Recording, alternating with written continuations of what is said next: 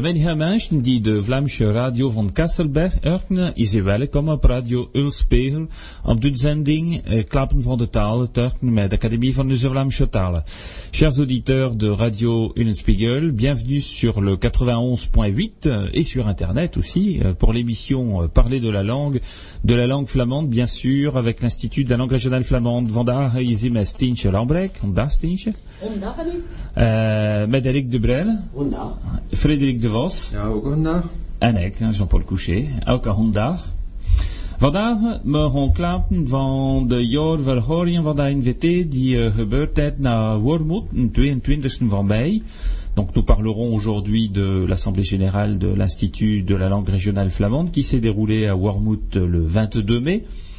Van de derde Vlaamse dialectendag die gebeurd is in Coxide, 29e van mei, à Womozineron. Euh, nous parlerons de la troisième journée euh, des langues régionales euh, qui s'est déroulée à Coxide le 29 mai, donc en Belgique, et où nous sommes allés.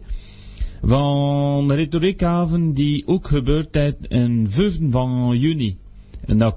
Nous parlerons de la soirée de rhétorique qui s'est également déroulée le 5 juin à Quadipre. Donc, euh, enfin voilà, beaucoup d'activités ces temps derniers. Klappen van de teksten over de Erfgoed Prohier. Donc nous parlerons des textes, euh, alors on dit Erfgoed Prohier, ces villages patrimoine, euh, voilà, qui sont en train de, de se mettre en, en place. Amron van de Frente News klappen, van tevoren een muziekstekje. Tout d'abord, un morceau de musique.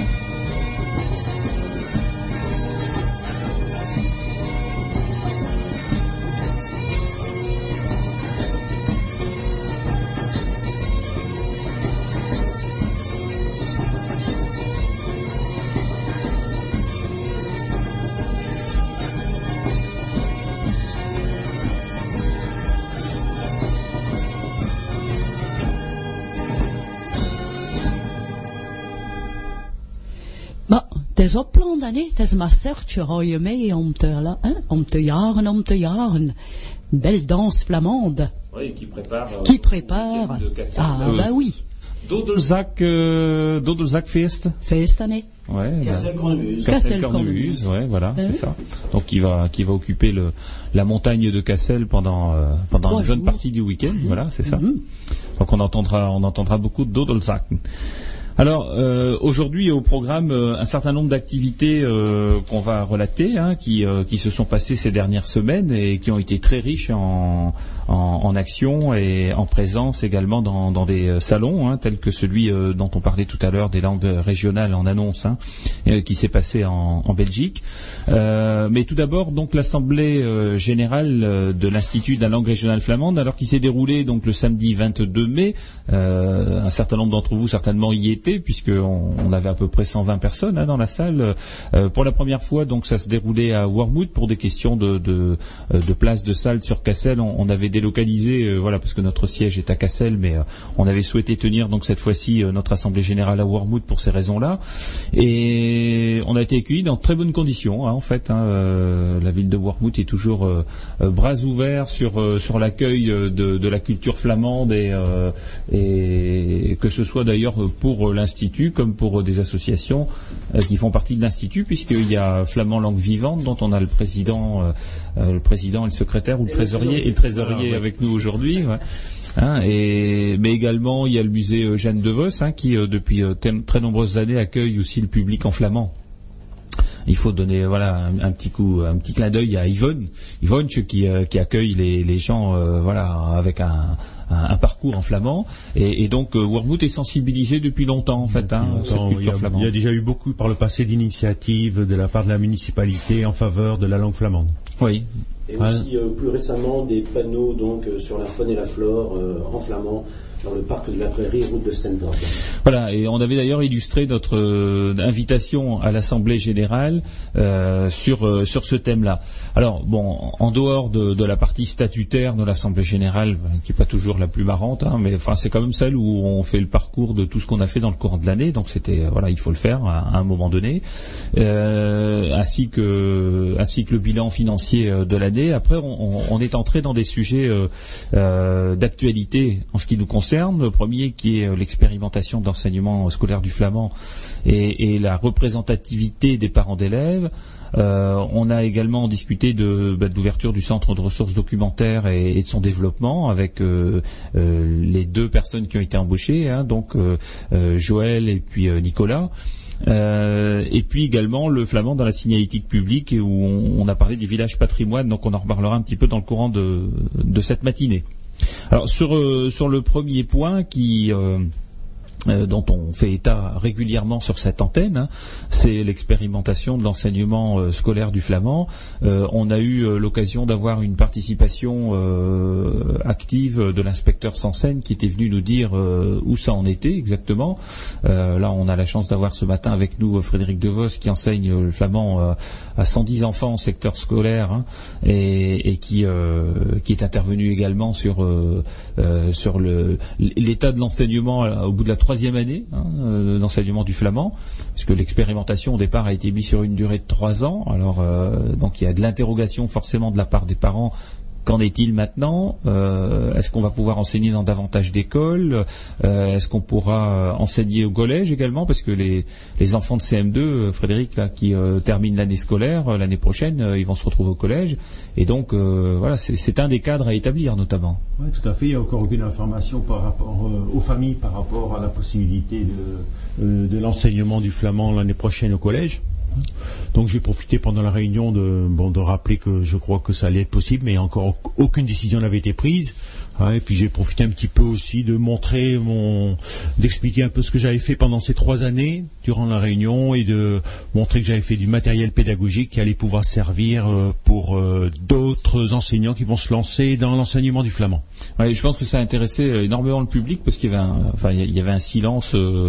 voilà, on aurait cru qu'on était à Dekerk, hein, à l'église. les, gens étaient vraiment intéressés de ce qui se disait, savoir comment, voilà, comment on enseigne le flamand à l'école et où, on en est aujourd'hui. Et on a eu l'occasion, euh, d'ailleurs, euh, euh, avec l'Assemblée générale, puisque ça s'était passé huit jours avant, on l'a pas encore signalé sur cette antenne. Donc pour ceux pour ceux qui n'étaient pas présents, c'est certainement une grande nouvelle. eh bien, de, présenter la première présidente de, de, la toute nouvelle association de parents d'élèves dont les enfants apprennent le flamand. C'est-à-dire qu'il n'y a jamais eu d'association de ce type en Flandre française. Euh, voilà, même s'il y a eu des essais d'enseignement euh, euh, dans les années 80, enfin pas des essais d'enseignement, il y a eu un enseignement au collège structuré, hein, mais dans le cadre d'un de la loi Savary.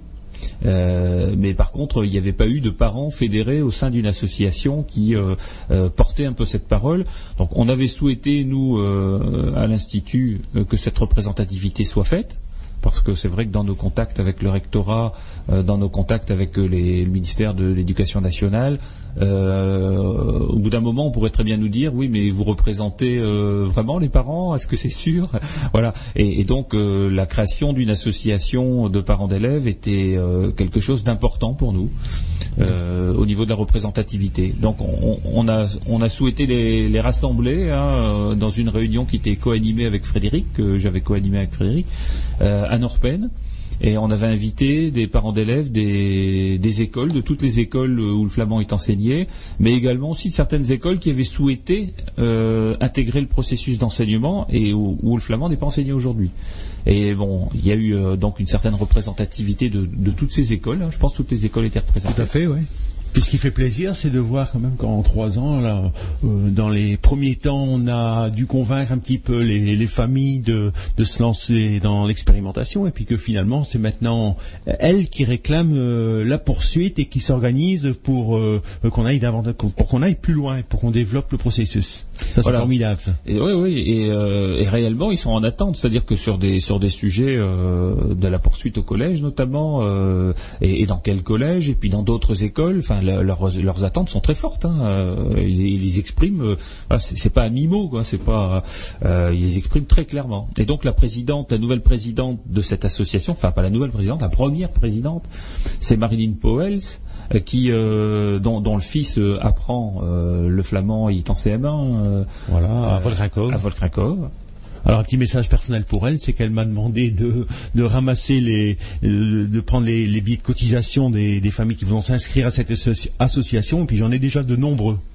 Bon, bah, c'est très bien, c'est très encourageant parce que comme il y a 110 enfants qui apprennent le flamand à l'école, euh, bon, il y a des frères et sœurs hein, dedans, mais il pourrait avoir au moins euh, chaque famille pour être représentée. Le but c'est pas de récupérer des cotisations, hein. le but c'est effectivement qu'ils soient représentatifs. Et donc cette association euh, a son siège en mairie de Norpen. Le nom euh, qui a été donné c'est Vlaamschen School, donc le flamand à l'école.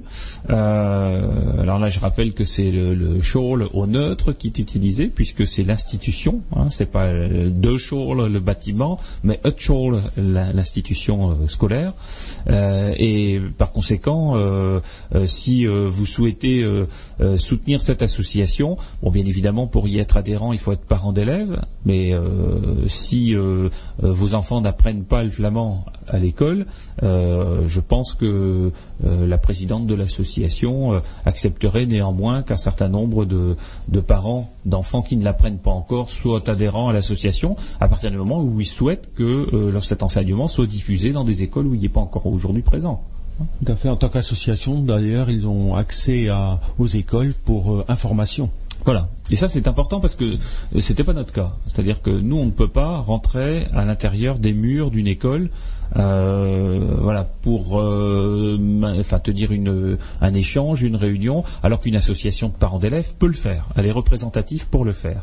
Et donc, forcément, après, ils pourront très bien se raccrocher à des fédérations de parents d'élèves pour l'enseignement des langues régionales. Il y en a quasiment dans toutes les régions. On en a rencontré quand on est allé au colloque de la Flarep avec Frédéric DeVos. Euh, donc c'était en, octobre de l'année dernière, et on en a rencontré. Donc ils sont très très actifs. Hein. je veux dire, ils, sont plus qu'à favoriser l'enseignement. Ils, sont très connaisseurs aussi des textes euh, sur lesquels tout ça s'appuie, euh, sur l'aspect juridique des choses. Et certaines d'entre elles n'hésitent pas à aller, même parfois, voilà, s'il faut devant un tribunal, hein, à partir du moment où les droits sont pas respectés. Quoi. Voilà. Bon, je crois qu'on peut s'appuyer dessus. Je crois qu'il y a des gens sérieux là derrière et je crois que l'institut et les parents d'élèves, il y aura une bonne collaboration. Alors nous, on a mis en tout cas nos moyens à disposition euh, de cette association, de cette toute première association. Donc on l'a cité à l'Assemblée générale et, on leur a dit voilà, enfin si vous avez besoin de nous pour faire des plaquettes, pour euh, euh, imprimer certains sujets, enfin voilà des, diffusions, si vous avez besoin de notre matériel informatique, accès Internet, etc., vous pouvez venir au centre de ressources documentaires. Tout est mis gratuitement à votre disposition. Donc on va les appuyer comme ça pour démarrer parce qu'il faut, un début quoi. Et donc l'association, je pense qu'elle est en train de, en cours d'inscription auprès de la sous-préfecture. Voilà, donc euh, très très prochainement, là, dès qu'on aura euh, l'inscription officielle et, qu'il y aura une possibilité peut-être de la contacter, soit par internet, en tout cas par courrier, c'est déjà possible. Hein. On écrit Vlaamse donc le flamand à l'école, c'est le nom de l'association. Mairie de Norpen, Hein, euh, voilà, et donc ça va arriver euh, forcément à la présidente, qui s'appelle donc Marinine Poels. Voilà, donc ça c'est un échange important. Je pense que euh, dans le cadre de cet échange aussi lors de l'assemblée générale, l'inspecteur Sansen a, évoqué le sondage que le rectorat a lancé dans les écoles de l'arrondissement de Dunkerque, un sondage destiné à répertorier les enseignants qui connaissent le flamand euh, et qui souhaitent, euh, bon bien sûr pour certains d'entre eux avec euh, une formation complémentaire, l'enseigner, soit en secteur primaire, soit dans le secondaire. Et, donc il nous disait le jour de l'assemblée générale, donc le 22 mai, euh, qu'il y avait eu euh, à peu près une dizaine de, réponses euh, positives sur le sujet d'enseignants qui sont déjà prêts là aujourd'hui, là qui ont envie de, démarrer cet enseignement-là. Après, bon, il faut répartir entre primaire et secondaire, trouver les bonnes volontés, enfin les, gens qui acceptent de se déplacer, parce que forcément c'est pas toujours à l'endroit où ils sont enseignants que l'enseignement se fait. donc c'est au rectorat de faire tout ça et, on aura certainement à bâtir aussi une formation, comme il y avait déjà eu en 2008, hein, euh, une formation euh, pour ces enseignants qui, pourront prendre le relais et appuyer Frédéric dans son dans son enseignement, parce qu'il peut pas, comme on l'a dit à l'Assemblée générale, tout peut pas reposer sur ses épaules. premièrement, c'est trop lourd. Hein, à partir du moment où on veut diffuser dans beaucoup d'écoles, il voilà, il, va pas se lever la nuit pour enseigner. et puis et puis bon, il faut que ce soit bien fait, donc il faut y consacrer du temps. Donc il il s'agit pas de faire une collection d'écoles euh, où il va passer une heure ici, deux heures là-bas, trois quarts d'heure là. Enfin, c'est c'est euh, c'est pas concevable ça. Et, puis je pense que, enfin là, c'est plus à toi de le dire, mais c'est aussi intéressant d'être à plusieurs sur le sujet. Ah, tout à fait. En tant qu'enseignant, on a besoin de, de temps en temps de partager nos, nos expériences, et ça, ça me manque beaucoup. Oui. Hein, donc, euh, s'il y a d'autres collègues qui se lancent, eh bien, tant mieux pour moi. Oui, oui, sur le sur la méthode pédagogique, sur euh, sur l'approche, etc. Oui, ça peut être intéressant. Enfin bon, ceux qui vont se lancer maintenant auront euh, la chance d'avoir quelque chose déjà d'établi. Voilà, hein, donc j'ai eu un peu de temps dans, dans ces trois ans de, de fabriquer du, le, le matériel pédagogique qui peut facilement, donc s'il y a un enseignant qui m'écoute, on ne sait jamais, euh, qui peut, il ne part pas comme ça à l'aventure, il y a du matériel qui existe, à la rigueur il y a des, vidéos, des, DVD, hein, il met son DVD en route et puis hop, euh, euh, c'est lancé, il donne un petit peu après de, il travaille le sujet et puis c'est bon quoi. Il peut s'appuyer, voilà. Il, a la, il y a la préparation qui est faite. Alors euh, bon, euh, comme on arrive à la troisième année, il y avait une évaluation qui avait été lancée, donc on en a parlé effectivement à l'Assemblée générale. nous avions d'ailleurs rencontré, on, l'avait dit sur cette antenne, le, recteur, enfin le précédent recteur, parce qu'il changé, au mois de février pour faire un point et réunir le, comité, de suivi. Hein. voilà. Et donc dans, le comité de suivi, nous avions dit que bah, il fallait qu'on soit tenu au courant de l'évaluation de la fin de troisième année. Donc cette évaluation, aujourd'hui, elle est terminée. Euh, on n'a pas le résultat final parce que euh, je pense que l'inspecteur Sansen, qui est chargé de mission sur ce dossier, euh, doit le remettre au nouveau recteur qui est arrivé. Donc voilà, ça a souffert d'un petit retard, à, mon sens, de relais, parce que normalement on devait être reçu à nouveau pour commenter le résultat fin mai. Bon, on est on, est le, 12 juin, c'est ça euh, Et donc, euh, bon, euh, un courrier a été fait et il a été envoyé dans le courant de la semaine dernière au recteur pour demander la réunion de ce, comité de suivi et, pour savoir exactement où ça en est. Bon, nous, on n'a pas trop de crainte sur l'évaluation parce que l'évaluation, on sait ce qu'elle comprend. Hein, c'est la participation des familles, euh, Monsieur Sansen disait que euh, y avait un, suivi sur toute, euh, toute la période scolaire d'enseignement du CE2 au CM2 avec 100% de, de, réussite, c'est-à-dire que les familles n'ont pas abandonné. Hein. Je lui ai même dit, bah, ça va être très compliqué pour nous parce que 100% on pourra pas faire mieux. Hein et, euh, ensuite, euh, bah, sur le niveau d'enseignement, sur ce que les enfants ont retenu, ça nous on peut pas se prononcer, mais globalement, on sait que ça s'est bien passé hein, puisque c'est Frédéric qui a été inspecté. Donc sur le terrain, les, inspections sont ont satisfait, les inspecteurs satisfaits de ce qu'ils ont vu. Hein, il s'agissait pour, eux de voir si le, flamand euh, était réellement une matière d'apprentissage, si les enfants, à travers l'apprentissage du flamand, euh, euh, étudiaient, avaient, comment je veux dire, avaient atteint des objectifs éducatifs. Oui, parce que ça c'est important, c'est-à-dire que c'est pas un club récréatif où on apprend deux trois petits mots en flamand. Hein. C'est pas ça. Hein. C'est vraiment un enseignement de langue, comme on apprend l'anglais, comme on apprend euh, l'irlandais ou, l'allemand, comme on apprend toutes les langues euh, à l'école. C'est-à-dire c'est vraiment un enseignement de langue et, il doit en rester forcément euh, autant d'acquis dans cette langue-là que dans les autres à la fin des années scolaires. Il y a un programme qui est clairement établi. Hein. Ah oui et qui, qui se réfère d'ailleurs euh, euh, au cadre européen des, de l'apprentissage des langues. Voilà, donc ça, euh, ce thème-là, eh bien nous, on attend maintenant le retour officiel de ces inspections. Hein. La dernière a eu lieu la semaine dernière, hein, ou la semaine d'avant, il y a une dizaine de jours. Et, et puis ensuite, bah, le dernier point, c'était la participation des communes.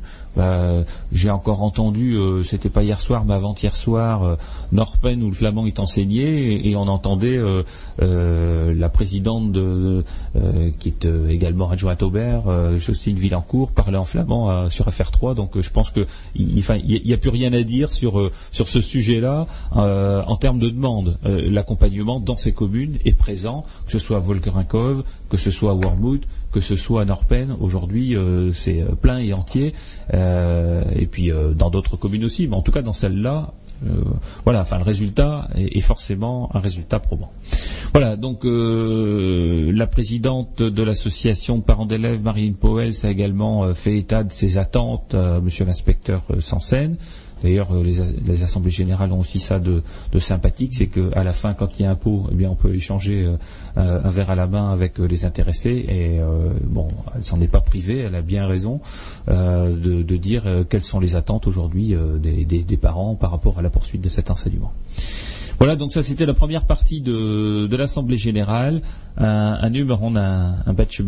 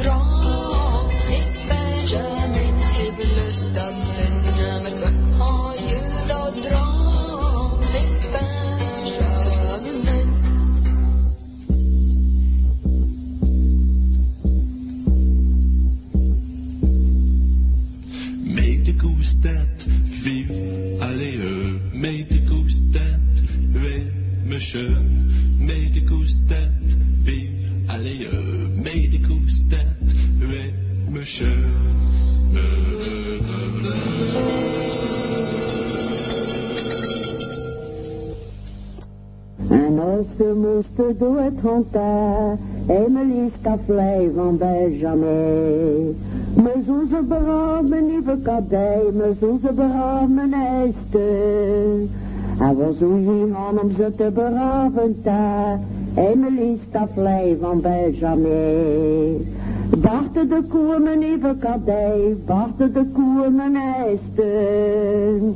En als ze moesten smitten daar, Emily's kaflei van Benjamin. Me zoeze bemaakt mijn lieve kadij, me zoeze bemaakt mijn ijster. En wie zoen hier doen met dat maken daar, Emily's kaflei van Benjamin. Koekenpap maakt mijn lieve kadij, koekenpap maakt mijn ijster. En mij winnen zoen hier dat roeren daar, Emily's kaflei van Benjamin. Met de koestaar mijn lieve kadij, met de koestaar mijn ijster. En op de moester stroomt op zin, Emily's kaflei van Benjamin. Zo tien om suiker mijn lieve kadij, zo tien om suiker mijn ijster.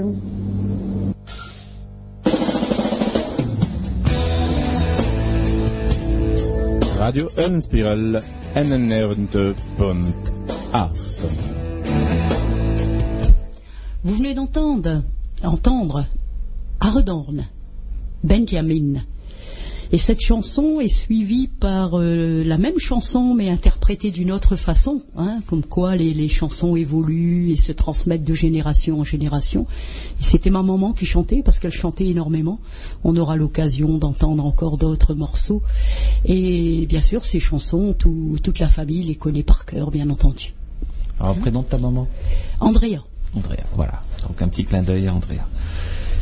Alors donc le- lors de, de notre assemblée générale, on, on en discutait aussi euh, tout à l'heure euh, hors antenne euh, avec Frédéric, c'est que bien la fin d'année scolaire a aussi, aussi été l'occasion pour l'enseignement du flamand de faire des, des rencontres, enfin où les enfants ont, ont pu restituer une partie de leur apprentissage euh, sous forme d'échange. Est-ce que tu peux nous en dire deux mots de, ce que tu as entrepris là dans les trois écoles de Voilà, alors dans, les trois écoles, on a organisé une, petite fête euh, qui s'appelait Koekestut.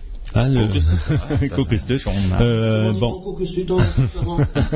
voilà. Ouais, ça c'est pour l'anecdote. hein. Euh, un enfant qui me demande, euh, non, comment est-ce qu'on dit Koekestut en, en flamand Oui, tout à fait. Bon. Ah, c'est que c'est euh, bien intégré. il reste- Quand j'étais enfant, je savais pas ce que c'était qu'un cote. euh, pour moi, c'était un cote. Un cote, c'était un cote.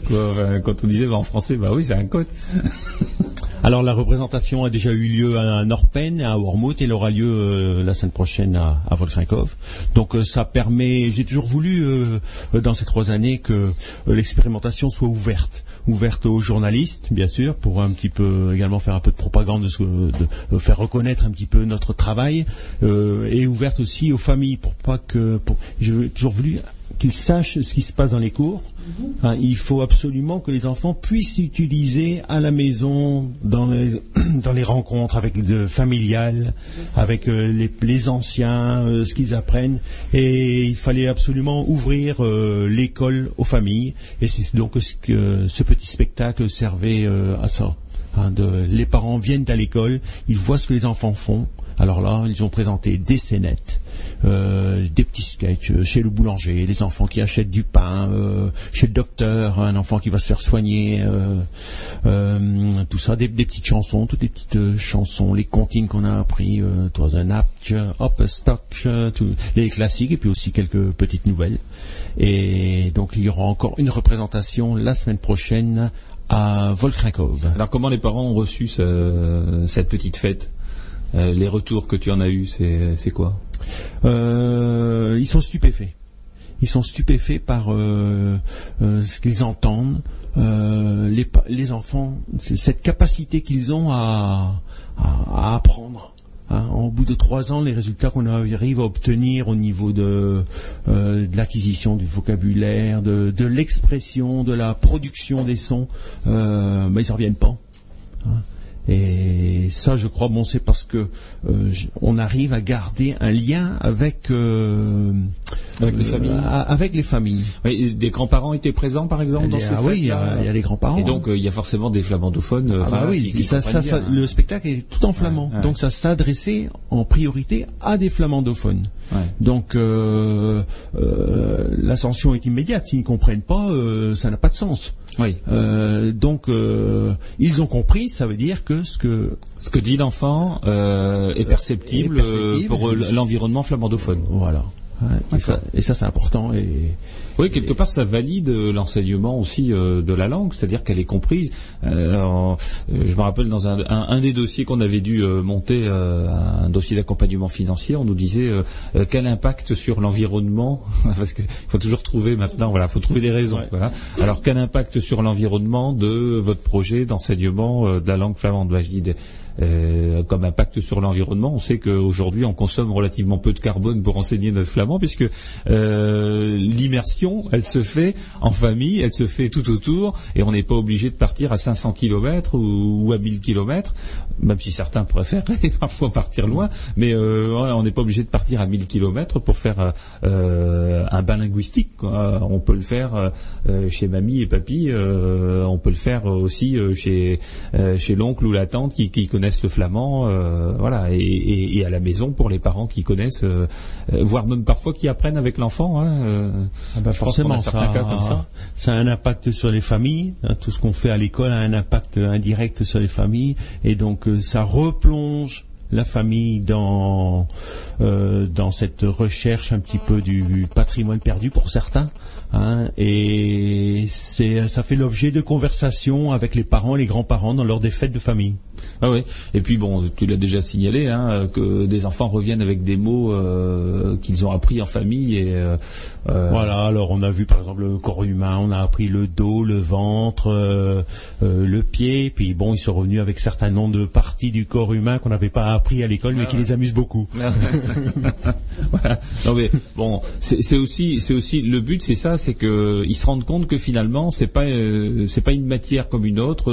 la langue flamande, c'est, c'est, la matière de leur culture et de leur environnement. Et même pour ceux dont le flamand est plus présent dans les familles ou pas présent, parce qu'il y a aussi des, gens qui viennent d'autres régions euh, et dont les enfants apprennent le flamand à l'école, hein, qui sont pas originaires de la région. Euh, et pour eux, c'est aussi quelque part une découverte euh, d'un monde qui les environne. Oui, tout à fait. Il n'y a pas de, au niveau du cours, de, des ségrégations entre les enfants d'origine flamande et, non flamande. Euh, euh, tous les enfants sont sur un pied d'égalité, ils s'intéressent de la même façon. De toute façon, ils vivent maintenant dans le même univers.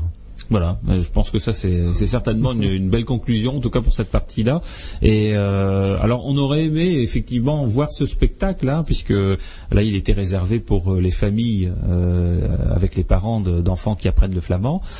J'espère qu'un jour, peut-être pourquoi pas au festival en octobre, il pourrait y avoir une intervention d'un groupe scolaire euh, qui a appris quelque chose et qui pourrait le, le livrer en public, euh, voilà, enfin accompagné bien évidemment des parents euh, volontaires qui, Ouais, qui bien pourraient sûr, les tout à encadrer. fait, tout à fait, hein. Ça, ce serait bien parce que je pense que voilà, on a eu une, une occasion, on en reparlera tout à l'heure dans le courant de l'émission, du- d'une intervention d'un enfant qui apprend le flamand à, à l'école lors de la soirée de rhétorique. Bah, les gens sont enfin voilà ravis de voir que non seulement il, il, il sait le dire par cœur, mais en plus il le prononce bien avec un accent parfait. euh, voilà, donc c'est ça c'est intéressant aussi que le public non habitué, c'est-à-dire que ceux qui ne sont pas les parents de ces enfants-là, puissent se rendre compte de la qualité euh, de la restitution de cet enseignement. Et voilà, c'est aussi quelque part euh, important que ça ne reste pas dans le cercle fermé des parents. Tout à fait. Voilà, donc euh, avant de passer à la suite de notre émission, à nouveau un morceau de musique flamande. À boven de lucht, à potje met bus, à seultje met water, was je naantjes rossave je schortje, kniel je neer aan bed verhard, sta weer de rot, draai je rond en vol en de rond. Et pour rester à l'école, bien sûr, on n'oublie pas les fameux jeux de balles qu'on jetait contre le mur. Et bah, c'est la chanson hein, en, en flamand, hein, toujours de ma mère. Hein, donc un bove de l'heure, t'as pas que mes bottes. Voilà, et donc ça, euh, bon, euh, toi, tu as fait un grand travail de, de collectage de, de ces petites chansonnettes, euh, de, euh, de tous ces sujets-là. Et Je pense que tu as les textes et tu as commencé d'ailleurs à préparer un enregistrement hein, sur le Oui, sujet. oui, oui, c'est un gros travail, mais c'est vrai qu'on a déjà rassemblé à peu près une vingtaine de petites chansons, petites comptines, qu'il est important de mettre en musique et puis euh, de, de conserver. Et d'enregistrer. Et d'enregistrer. Pour, euh, bah, pour les enseignants. Hein. Ah oui, oui, c'est important. Hein. Moi, j'ai plein de petites chansons euh, que je chante avec les enfants et, et ça, ça leur plaît. hein. Ça, ça leur plaît et ça reste très Ah oui. longtemps. Oui, parce que tu fais souvent, toi, de l'initiation euh, à la musique et à la langue flamande dans et les à écoles. la hein. danse, Voilà. dans- à la demande, à la demande des instituteurs et des institutrices. Voilà. Donc je pense que ça, euh, c'est un des thèmes sur lequel on va, on va aussi essayer de développer quelque chose, mais il faut l'enregistrer effectivement. Hein. Euh, euh, ça ne doit pas rester sur, voilà, écrit et sur des partitions. Il faut que ce soit enregistré et que les gens, que les enfants puissent l'apprendre. Enfin, quand je dis les enfants, les familles, hein. Hein, les parents aussi. Alors sur euh, toujours sur notre assemblée générale, à propos de notre assemblée générale, le, centre de, ressources documentaires, eh bien on a rappelé euh, voilà comment il fonctionnait. Donc je le redis sur l'antenne pour ceux qui ne l'auraient pas entendu la fois dernière, c'est que maintenant le centre de ressources documentaires est ouvert trois jours par semaine à Stanford, le lundi, le mardi, le mercredi, et, euh, et donc on, peut y aller non seulement pour consulter des ouvrages, pour entendre des enregistrements sonores, mais également euh, voilà, pourquoi pas, euh, puisque c'est un sujet qu'on souhaiterait développer, euh, la conception d'affiches, de plaquettes bilingues pour, le, pour les manifestations. Là, on est en train de travailler sur notre prochain festival. On en parlera tout à l'heure avec Eric, hein, puisque c'est lui qui est le grand organisateur du festival depuis maintenant cinq ans. Ça va être la sixième édition. On a toujours promu le bilinguisme dans nos activités. C'est important que, un peu à la fois, le bilinguisme soit aussi dans les activités euh, des communes, euh, des associations. Et donc là, on, peut aider, puisque Nicolas, euh, qui fait partie donc maintenant de, l'institut, bah, peut créer des, affiches et, et des dépliants en flamand, en flamand et bilingue, flamand-français. Alors soit on peut donner uniquement la traduction si, voilà, la mairie ou l'association qui nous sollicite euh, a fait déjà son modèle d'affiche ou le fait faire par une structure avec laquelle elle est habituée de travailler, eh bien, on peut donner uniquement la traduction. Si, euh, par contre, il faut aller plus loin pour faire la petite affiche ou, le, ou le dépliant, on peut le faire, et, on peut le faire éventuellement euh, nous-mêmes de euh, du début à la fin. Donc ça c'est important que euh, les gens le sachent. Et puis euh, voilà, si l'institut doit être rencontré pour discuter en détail, eh bien Joël à ce moment-là prend le relais puisque c'est elle qui est chargée de développement et elle se rendra là où il faut pour discuter de, ce que souhaite tel ou tel organisme. Alors par exemple, on, a fait un petit sondage, hein, on a fait un petit sondage euh, auprès des estaminés. Donc euh, relativement simple, voilà, on a pris un, nombre de relativement important, et puis euh, Nicolas a passé des coups de fil en disant euh, s'il y avait des sets de table en flamand ou bilingue, est-ce que ça vous intéresse? Eh bien, un estaminé sur deux a dit oui, on est intéressé.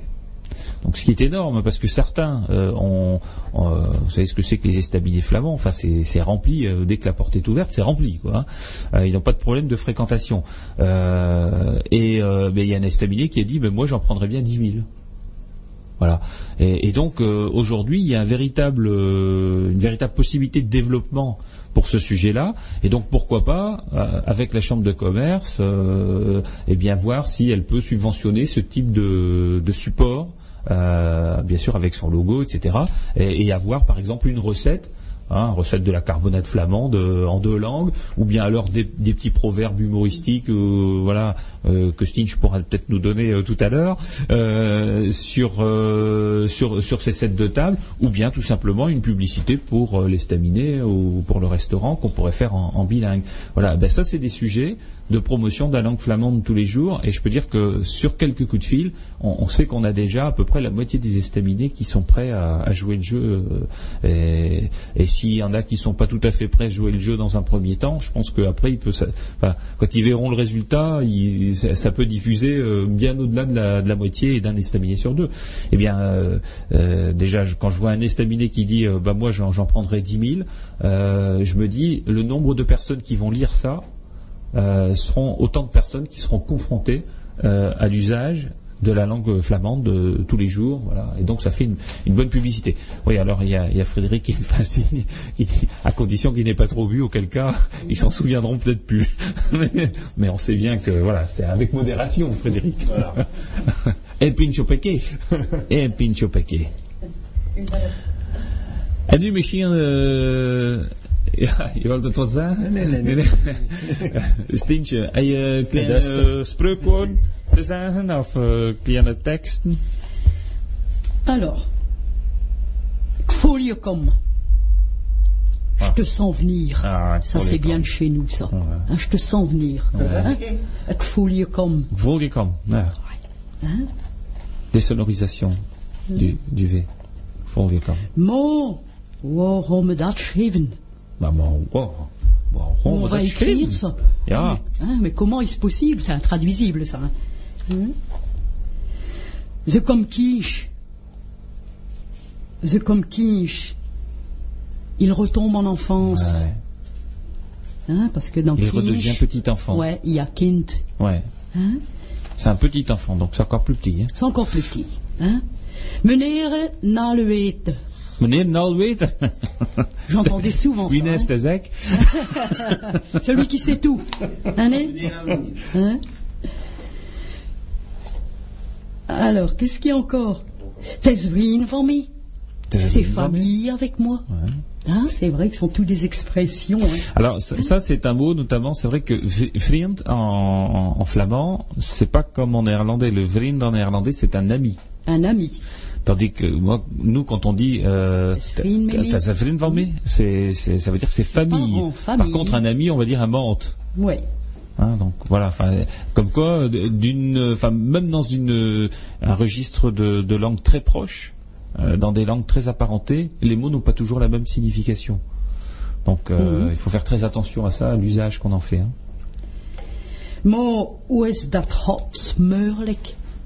Hoe is dat Mais comment est-ce possible? Hein, Comment est-ce possible?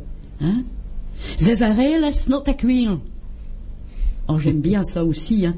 Hein, donc, elle, nous on dirait elle pleure à chaudes de larmes, mais la traduction intégrale, hein, elle est tout en snot à. Non, Snot, ça c'est ouais. ce qui sort du nez. À en- Ouais. c'est la bave. Elle est toute en morve et barre. Elle est tout en mauve et bave. Hein. Alors, ah oui, ça je l'entendais souvent. Ah, tu vois, ça, c'est, enfin, c'est, c'est des petits dessins qui pourraient très bien, euh, qui pourraient très bien euh, être utilisés dans le cadre de, d'une promotion, ça. C'est sûr. Dat is non se compte waard. Ah, ja. Ah, ça, j'aimais bien ça. Souvent, on l'entendait. Hein. On ne se ça, ça vaut rien. Ouais. Hein, ça vaut même pas le derrière d'un chien. Ouais.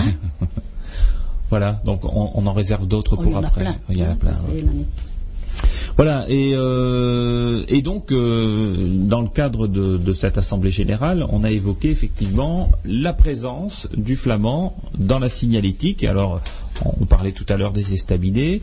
Euh, la signalétique, c'est les panneaux de rue, c'est bah, l'usage qu'on peut en faire dans la vie culturelle. Et, notamment pour les panneaux de rue, là, on avait été interpellé par une association qu'on connaît pas bien, c'est Flamand Langue Vivante, c'est ça pu échanger dans quelques muni- municipalités, échanger quelques noms d'oiseaux. des noms d'oiseaux. Alors voilà, donc effectivement, ça s'est passé très bien. hein. C'est des- c'est- C'était des, des véritables noms d'oiseaux, c'est pas une image. Et l'association Flamand Langue Vivante fait partie de l'institut, donc c'était un clin d'œil. Mais effectivement, on a su que euh, à Warmouth, eh bien, il y avait un nouveau lotissement qui sortait de terre, c'est ça. Hein? C'est et, et donc il y a, il y a quelques, quelques, é- quelques élus qui ont dit euh, lors d'un conseil municipal, bah, ce serait peut-être bien qu'on ait des noms de rue bilingues. Avec des noms d'oiseaux. Avec des noms d'oiseaux, et bon, pourquoi pas choisir des noms d'oiseaux, des noms d'arbres, des noms de, ça peut être des, des noms de, de personnalités de Flandre aussi, hein, euh, parce que ça c'est un peu plus rare, euh, mais euh, il faudrait, euh, il faudrait aussi que ça puisse prendre de temps en temps dans le cadre de la signalétique, c'est-à-dire de, quitte à mettre des noms de rue, euh, pourquoi pas utiliser des noms de, de personnes qui ont euh, euh, marqué La rue du Renard, devant ce de, devant Par exemple, je- par modestie, j'ai pas osé le proposer. Alors donc là, il y a trois noms de rues qui avaient été proposés en français. hein. C'était la rue des Fauvettes, la rue des Alouettes et la rue des Rouges-Gorges.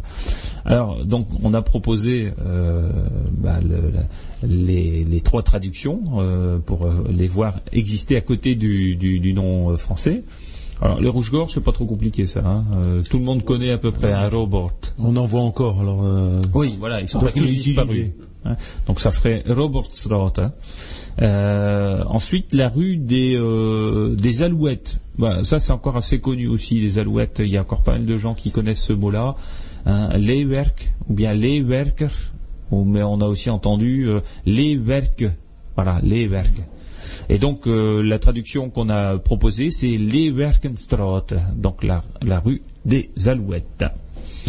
Euh, et le troisième, la rue des Fauvettes. Alors là, on a eu un peu de mal hein, quand même. Ah ouais, parce on n'en a- voit plus des fauvettes. Non. Et ça depuis pas mal d'années quand même. Ouais. C'est un animal qui a un oiseau qui est disparu quasiment. Enfin, il existe encore, mais il est assez rare. Et, et ça avait été recensé dans le cadre d'un collectage qui avait été euh, fait en, en Flandre française, à Sainte-Marie-Capelle d'ailleurs. Euh, et, et donc, on a réutilisé le mot qui était sorti du collectage euh, à cet endroit-là. Et c'est un nahemush, donc euh, un oiseau des. Quoi. Euh, donc, euh, ça, ça nous donne, en traduction, Ahemushensroth, donc la rue des Fauvettes. Voilà, donc c'est euh, cette assemblée générale a été l'occasion de remettre à Monsieur le maire, Monsieur Kerkov, euh, les, les trois noms. Euh, et donc maintenant, euh, bah, on, on attend. Ça doit être validé pour le conseil municipal, hein, avant donc la position des, des noms de rue dans les lotissements. Voilà. Et, et donc on espère bien voir euh, trois nouveaux noms de rue bilingues, parce que on a peu de noms de rue bilingues. On a, il y a des noms en français, il y a des noms en flamand qui ont, certains d'entre eux ont été un peu torturés et, et d'autres sont assez proches de, de l'origine. Euh, mais des noms de rue bilingues, c'est relativement rare. Donc là, ce serait parmi les premiers. hein. il y a eu un précédent à, à Octezel d'un nom de rue bilingue qui a été, euh, qui a été mis. hein. c'est Kutterveldstraat, euh, donc la, rue du champ du Coutre. Le Coutre, c'était le terrain qui était labouré euh, proche des, euh, des places fortes, hein, quand il y avait des châteaux, des modes féodales, etc. Il y avait toujours une partie, euh, bien sûr, enherbée pour les animaux, mais il y avait une petite partie qui était cultivée, et cette partie qui était cultivée s'appelait le coutre. Le, donc le lotissement a été fait dans ce champ-là, et donc c'est devenu Kutterwaldstraat. Donc là, on, a trois nouveaux noms. Et bien évidemment, si c'est inauguré, hein, euh, on en fera de la publicité euh, et de la promotion. Voilà, il faut espérer que dans d'autres villes et villages, euh, ça serve, ça serve d'exemple pour ces, Oui. ces autres municipalités. Et c'est pas compliqué, voilà, oui, c'est vrai que c'est un, bel exemple, il faut d'ailleurs féliciter ceux qui le font. C'est pas compliqué, il suffit qu'ils nous envoient un mail ou qu'ils nous passent un coup de fil, hein, ils peuvent téléphoner au alors 09 54 euh, 96 83 16, donc ça c'est le, téléphone euh, au centre de ressources, ou, alors ils nous envoient un mail sur euh,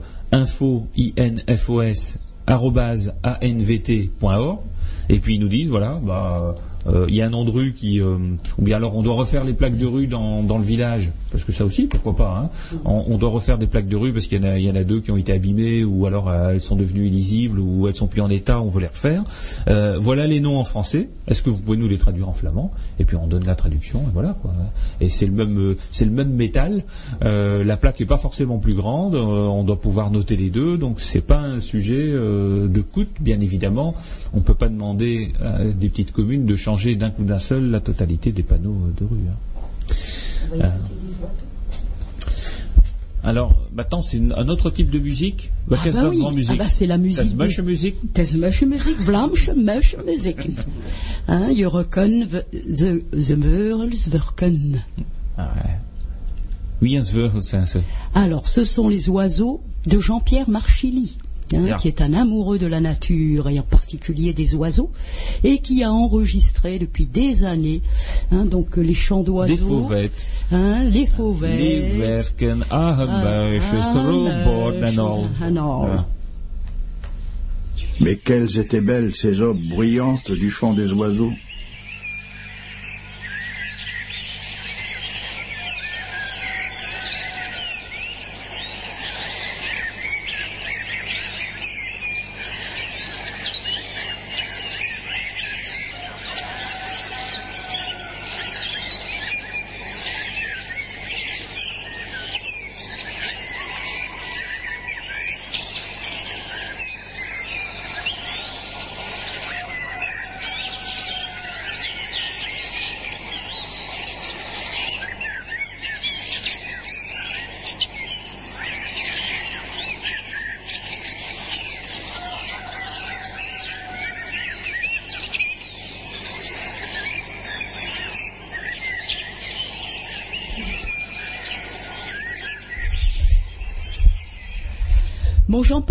Best slapen. Maar het zijn de meesten van, van Bergen, van Sint-Winoxbergen. Ja, ken je? Ah ja. Voilà, donc ça c'était un, petit- un petit extrait sonore de notre Flandre. Euh, alors euh, ce, ce CD qu'a fait euh, Jean-Pierre. Jean-Pierre, hein, est en vente, hein, donc Ouais. est en vente avec toutes les explications. Et, et c'est très bien que enfin, quand on ne connaît pas bien le chant des oiseaux, on a euh, la petite notice avec Voilà. qui dit voilà le, le numéro 2 L'adresse. ou le numéro 3, c'est tel type d'oiseau qu'on a entendu et que j'ai enregistré à tel endroit. Euh, et donc là, moi j'ai j'ai eu l'occasion de reconnaître des, des, des chants d'oiseaux que j'avais déjà entendus, mais je savais absolument pas quel était l'oiseau à l'autre bout. Voilà.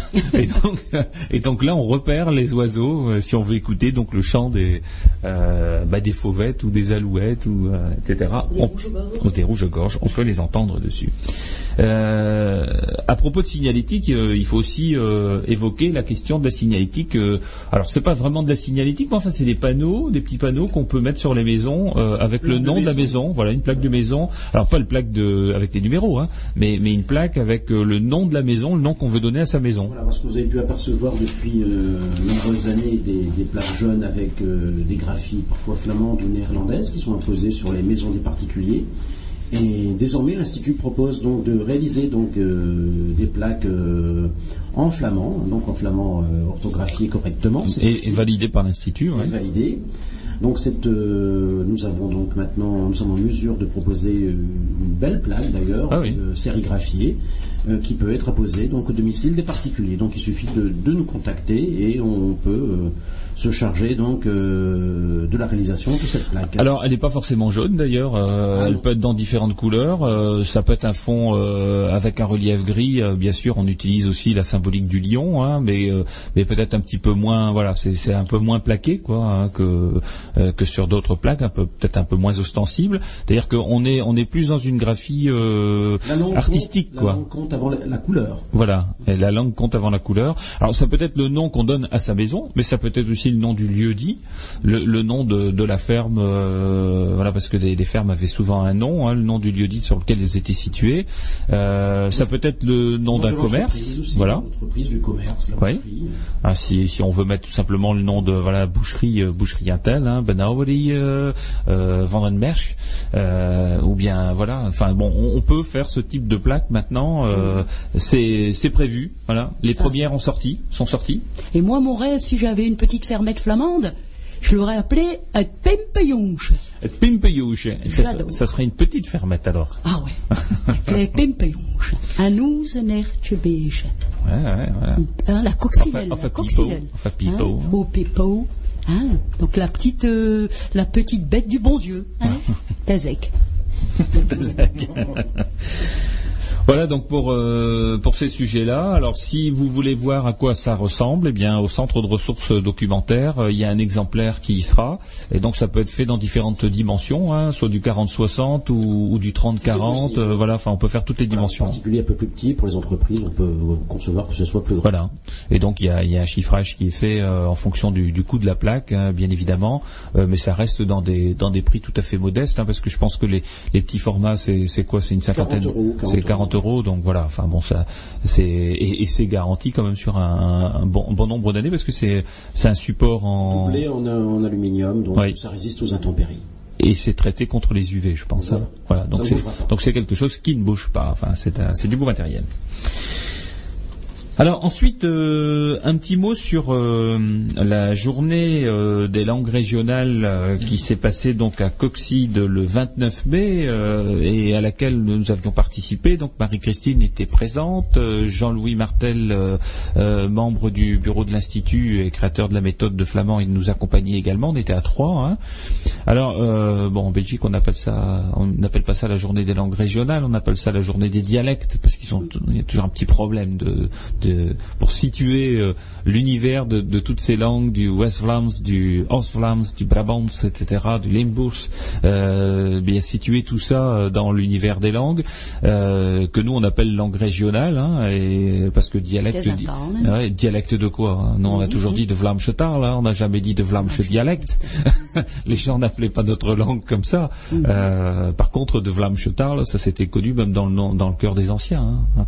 Et, et donc, donc, euh, oui, en plus, dialecte de quoi hein, Dialecte de quoi Qui est le dialecte de l'autre hein, Bon, Euh, enfin, en tout état de cause, euh, cette journée était intéressante. Il y avait un programme assez varié.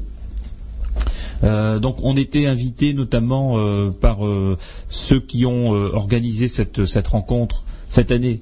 Euh, qui s'appelle euh, le Dialektgenootschap Barten de Kuppe, donc euh, l'association euh, linguistique Barten de et, et, et- dont on salue ici d'ailleurs euh, les représentants, et, notamment quelqu'un qui, qui vient souvent en Flandre française, Leslie. Leslie, Leslie Verpoort, et, et qui vient souvent d'ailleurs euh, à, à la maison de la bataille. et il est, il est très, euh, très attiré par euh, ce que nous faisons à, à propos de notre langue régionale euh, de ce côté-ci de la frontière.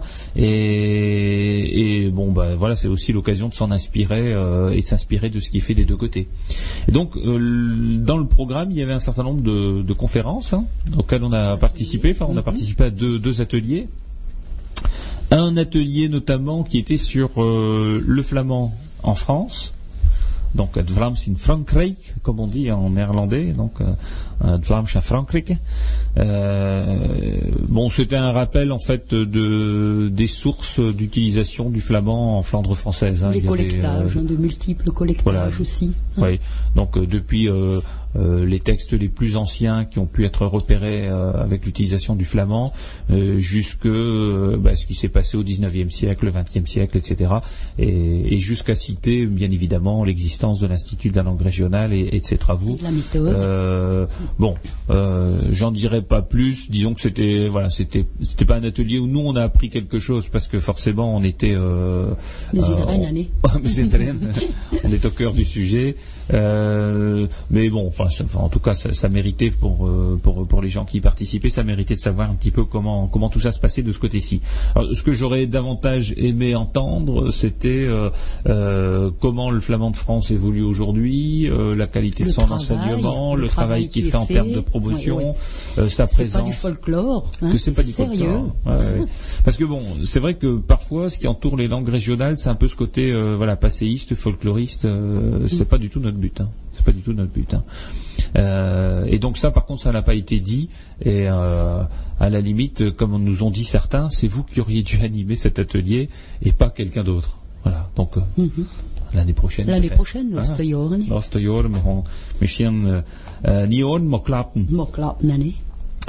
Et euh, il y avait un deuxième euh, atelier sur, euh, alors le titre c'est West-Vlaams Voorallochtoon, Waarom et Waarom niet, donc euh, le flamand de- occidental pour euh, pour des allochtones, hein, donc des gens qui euh, qui arrivent euh, Qui euh, dans, dans une région et qui ne connaissent pas la langue du, du coin.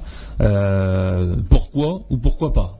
Voilà. Enfin, en tout cas, euh, et, et- et là, c'était une intervention tout à fait intéressante. Hein. beaucoup plus, Plus vivante, vivante, voilà. plus, ouais, plus chaleureuse. Ça venait du cœur Mhm. que la première. hein. Euh, donc on ne dira pas qui faisait la première, hein, par sympathie euh, pour les organisateurs. Euh, par contre, sur sur la deuxième, Hans de Klerk qui qui intervenait dès le départ et qui qui enseigne le flamand pour le VDAB de Courtrai.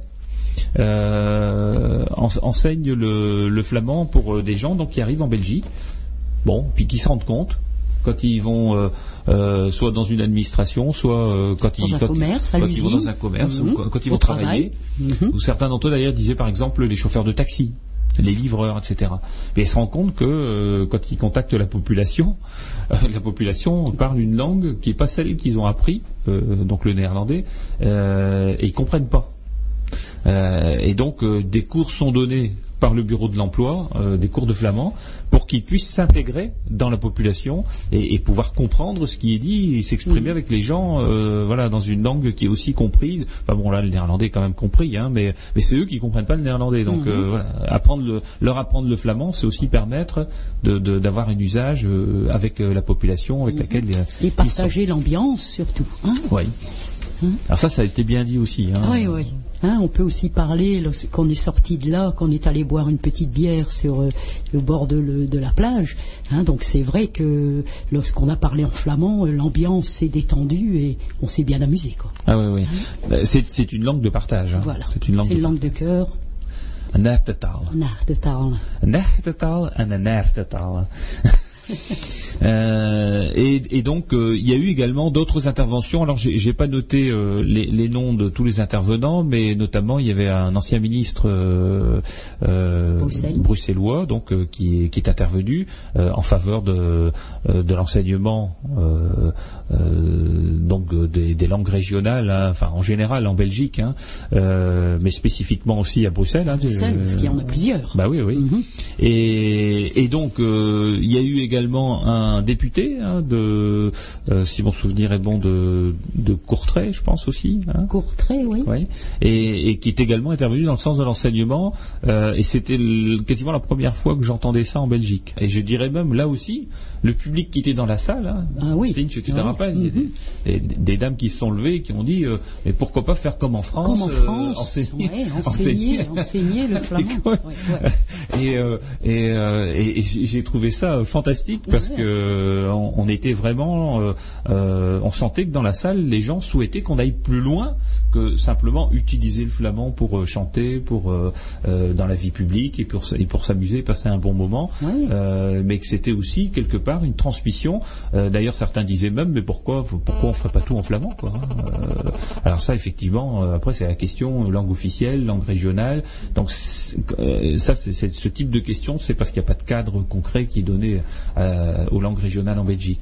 Et et, enfin, moi, j'ai j'ai- Oui. senti quand même les Puis notre remarques. qui- Kramtje, notre Kramtje a été bien fréquenté après. Ah oui, il était pris Ah d'assaut. oui, oui. Il a été pris d'assaut, euh, les méthodes, le- les CD, hein.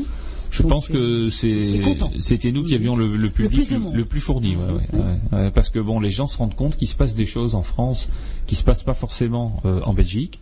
Et, et donc, bah, pourquoi ça se fait Comment ça se fait Qu'est-ce que vous utilisez Euh, ah, ah bon, vous faites ça Ah bon, vous avez ça Euh, Et euh, effectivement, on a vendu des CD, des bouquins, euh, et puis discuté avec beaucoup de gens, hein, parce que vendre c'est bien, mais enfin, c'est vrai que quand on produit quelque chose, il faut ensuite pouvoir aussi le euh, L'écouler. hein, parce que il y a bien quelqu'un qui le paye en amont, quoi. Mais euh, mais c'était pas que pour La ça. C'était surtout pour discuter avec les gens, et les gens nous ont félicité pour ce qu'on faisait en France. Donc, euh, je pense que voilà.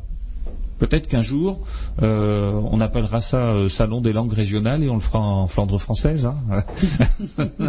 Mais pourquoi pas, pourquoi pas euh, développer un peu ce sujet. En tout cas, Barton de Cup était enchanté hein, de, tout ça, et, je crois que bah, c'est le début d'un- d'une belle coopération avec cette structure de langue de l'autre côté de la frontière. Alors se pose la question de l'écriture, hein, bien évidemment, chez eux.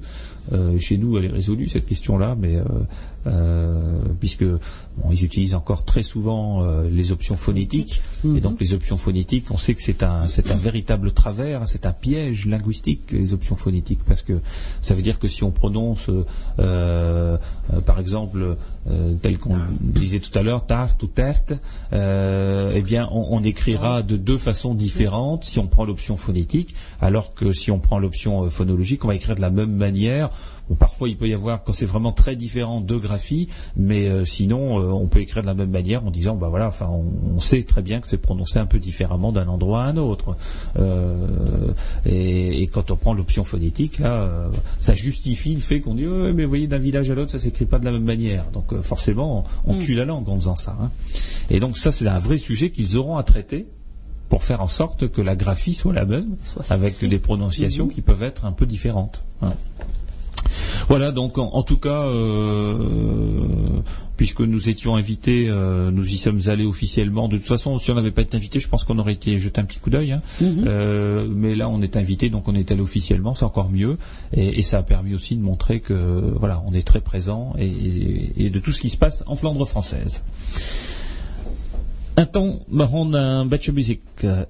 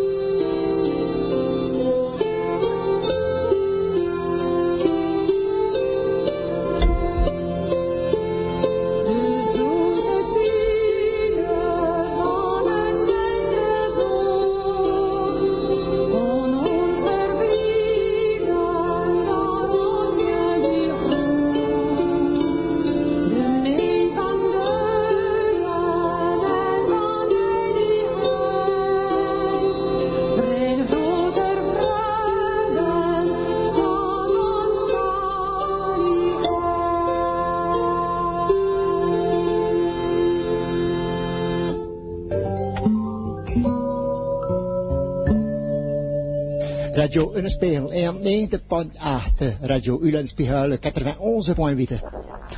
Vous venez d'entendre sur le CD Dunkerque 1900 Marique qui chantait Rustelek May Lead. Donc euh, la chanson du mois de mai, la chanson reposante du mois de mai. Voilà. Belle chanson. En espérant que euh, le, le temps d'aujourd'hui nous rappelle plus le temps de mai que le temps de novembre parce que ah, ça, ça a commencé un peu avec grisaille. On ne sait pas si le soleil va. On. Alors le, le soleil était dans nos cœurs, euh, en tout cas euh, le, le 5 juin, hein, il y a huit jours, euh, avec la soirée de rhétorique qui s'est passée à Quadipre. Euh, et donc c'était notre, je ne sais plus combien d'ailleurs, euh, notre onzième, euh, je crois, soirée de rhétorique, hein, euh, puisqu'on organise tous les ans deux rencontres de rhétorique, une au printemps et une à l'occasion du, du festival. Voilà. Alors celles, elles sont différentes. Euh, celle du printemps, elle se, elle se crée autour des dix mots qui sont donnés par le ministère de, de la Culture lors de la semaine de la langue française et des langues de France. Et euh, le, celui de la rencontre de rhétorique de- du festival, elle se crée autour d'un thème. Euh, donc c'est pas la même chose, c'est-à-dire que les dix mots là ils sont fixes et donc il faut trouver des textes autour de ces mots-là et le thème, ben, on fait tous les textes qu'on veut du moment qu'on est dans le thème. hein. Euh, et donc, alors les dix mots, c'est toujours quelque chose d'assez compliqué parce que euh, le, le but du ministère de la Culture, c'est d'inciter à la création euh, littéraire. Euh, en l'occurrence, hein, lors de cette semaine-là. Donc, euh, bah, il donne des mots qui, vont, enfin, qui poussent à aller chercher loin les idées finalement, hein, euh, et, des mots qui n'ont rien à voir les uns avec les autres. Alors, on, les avait déjà donnés. Je vois que tu les as face à toi, Steinche, tu peux peut-être les, les rappeler. En français, hein, baladeur, crescendo, cheval de Troie, escagacé, galère, mentor, remue-ménage, variante, zappé et mobile. Voilà, donc euh, le premier travail, c'était de traduire ça. Alors sachant Dans que le, le titre, c'est 10 mots dans tous les sens, donne-moi 10 mots dans tous les sens, c'est-à-dire que chaque mot a plusieurs sens en français. Par exemple, Oui. galère, euh, c'est le bateau, Galère. mais c'est aussi une galère, hein, Euh, avoir la des misère, difficultés. quoi, la difficulté, Euh, un ondelet, voilà. Et comme mobile, ça peut être l'adjectif mobile, quelque chose qui est mobile, mais ça peut être aussi le portable, Le là, portable, euh, le mo- mobile. le mobile d'un crime. ou le mobile d'un crime par exemple. Enfin voilà, donc il, y avait plusieurs sens à chaque mot, donc euh, ce qui fait qu'en flamand, bah, ça, enfin, ça a donné des textes assez riches hein, finalement.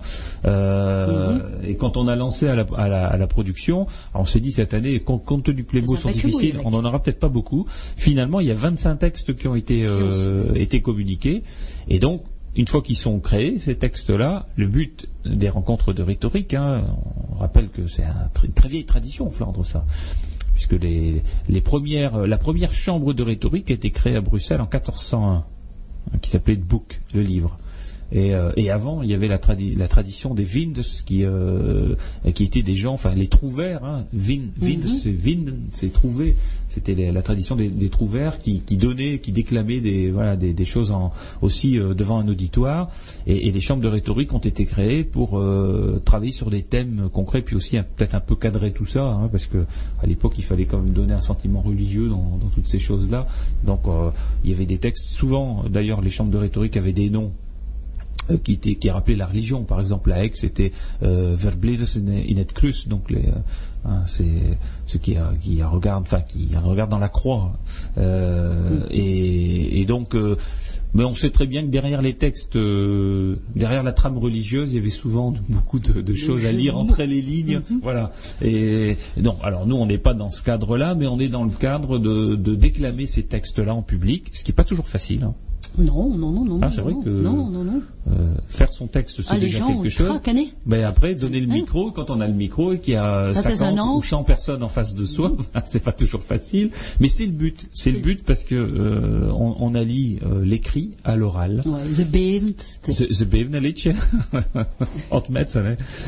Euh, et, et voilà. Donc, euh, alors, on diffuse ça bien évidemment au, au- au cours de, de flamand pour que les enseignants euh, impulsent un peu la création avec leurs élèves, auprès de leurs élèves.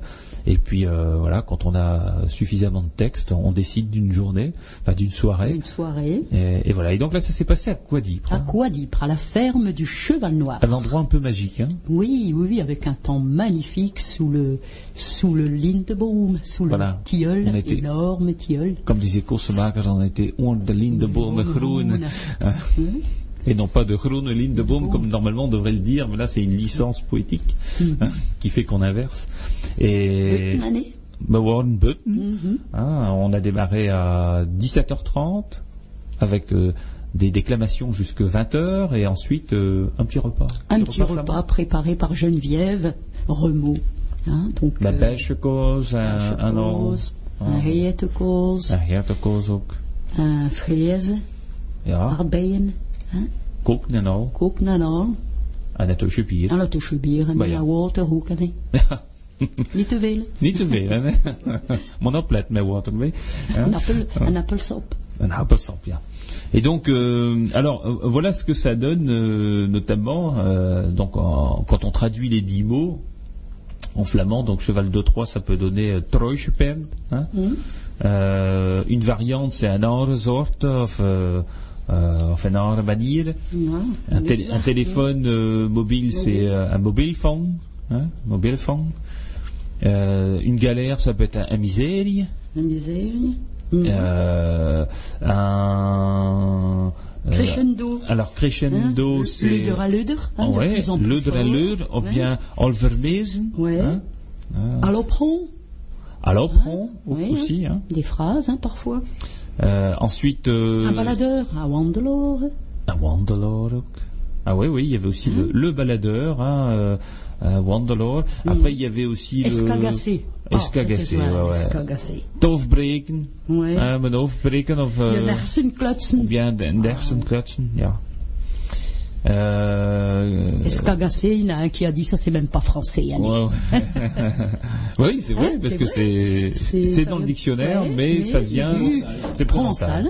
Mhm. Donc d'ailleurs, il y a un texte euh, qui s'est terminé en disant l'année prochaine, on devrait peut-être mettre Ouassing Ou à dedans. hein.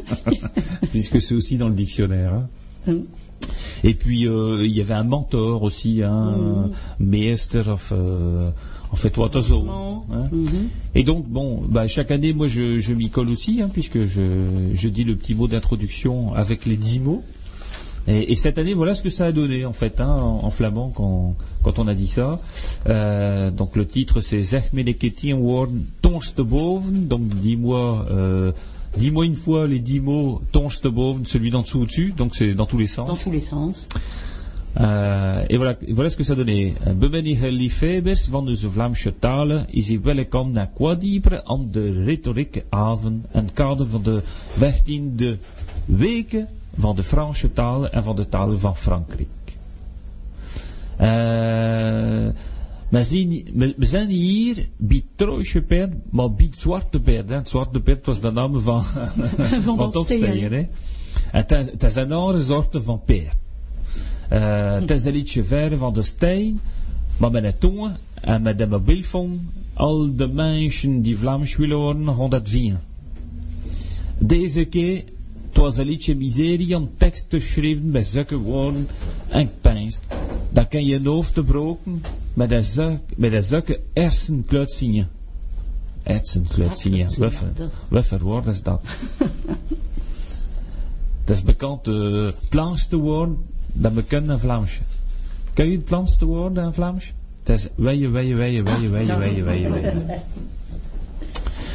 In het begin kan de pijs dat je welste een jaar zaperen. Het was moeilijk, maar je hebt met je meester gevraagd en een beetje op een keer al vermezen, maar met 25 teksten kregen. En nu, we zijn daar al te horen om ze te horen en ook muziek te horen. Zo'n muziek rondlopen, maar met de muziekkant en, en, met, met de muziekkalot. Met deze don, de tien er un coin shoulder, un rond noun. Voilà le texte d'introduction où les dix mots étaient dedans. Alors c'est pas toujours facile à faire, hein, mais euh, euh, on y arrive quand même. On y arrive quand même. On y et, arrive. et, et, et, et on voit là toutes les générations finalement se côtoyer Hein, euh, le, le plus jeune intervenant, euh, le plus jeune intervenant avec quel âge? 10 ans, 9 ans, hein, et puis le plus Mhm. âgé doit avoir 80 ans, Quatre, ouais, plus même. plus même peut-être. Oui, hein? Ouais, ouais, oui. Et donc, euh, on dira pas son âge. hein.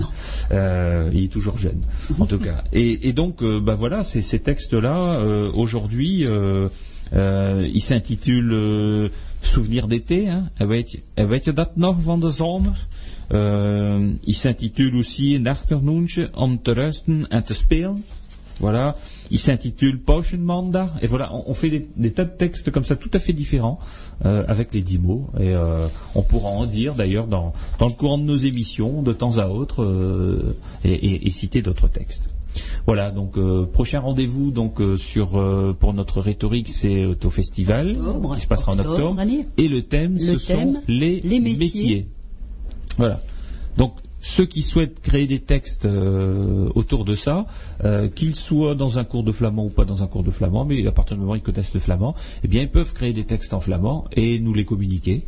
Euh, donc il faut nous le signaler, hein, en, soit en nous téléphonant.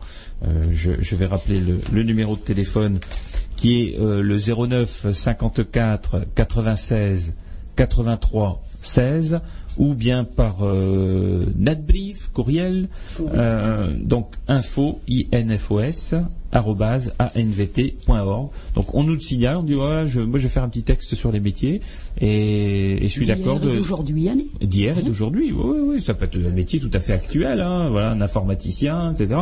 Comme ça peut être un très ancien métier. euh, Maréchal euh, Ferrand. voilà, par exemple. hein. Par exemple. Euh, mais on n'est pas euh, obligé de se tourner vers le passé. On Non. peut faire des Non, textes d'aujourd'hui sur des métiers d'aujourd'hui. Et donc les déclamer. L'évolution des Voilà. métiers. hein. Voilà. Il y a des textes très, très, très, très euh, entre guillemets, intelligents, Oui. intéressants.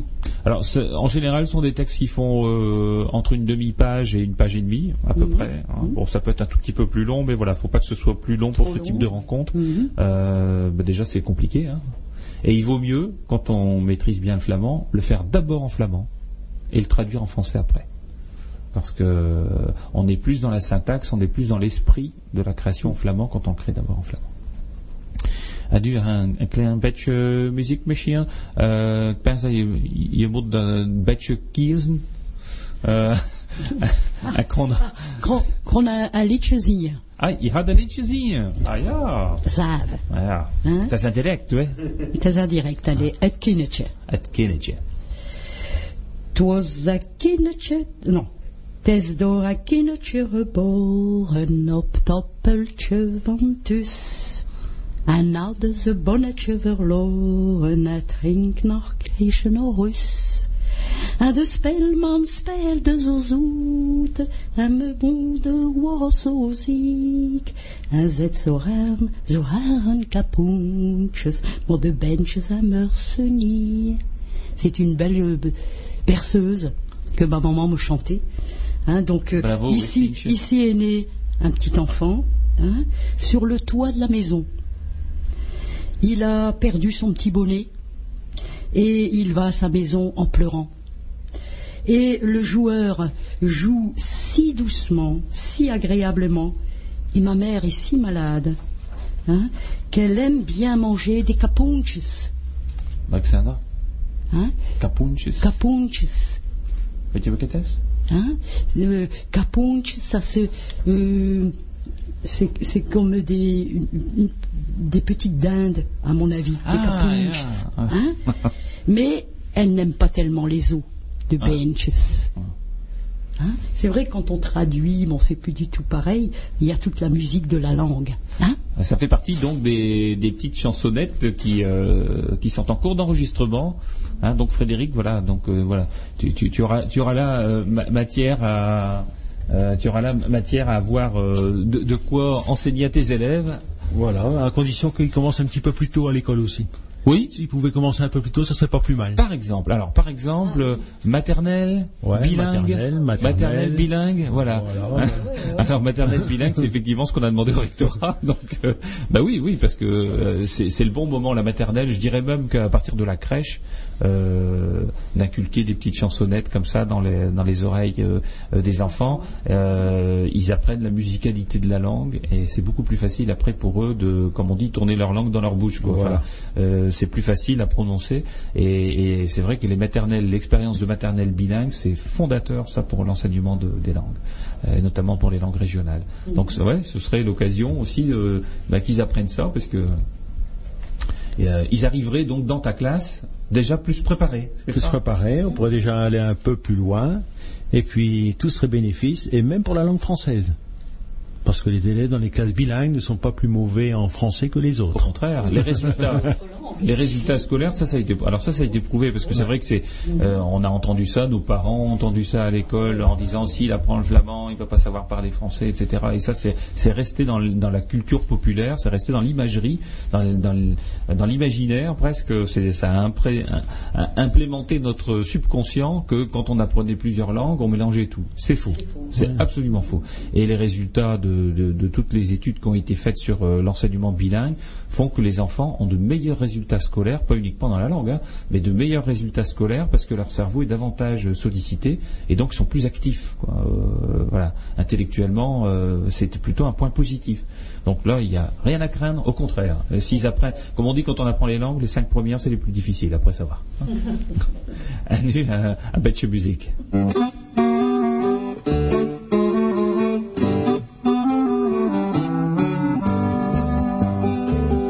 Geen jong leven studeren.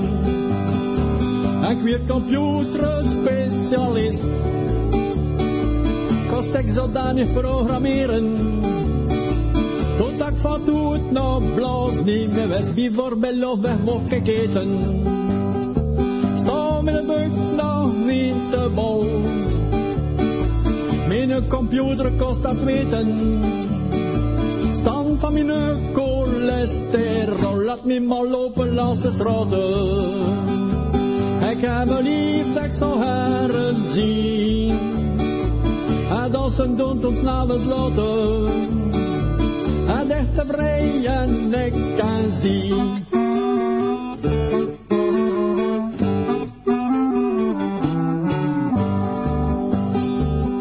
Ik had een huis, het was een kasteeltje. Met vast tapijt en chic behang. Mijn moeder zei het is een juweeltje.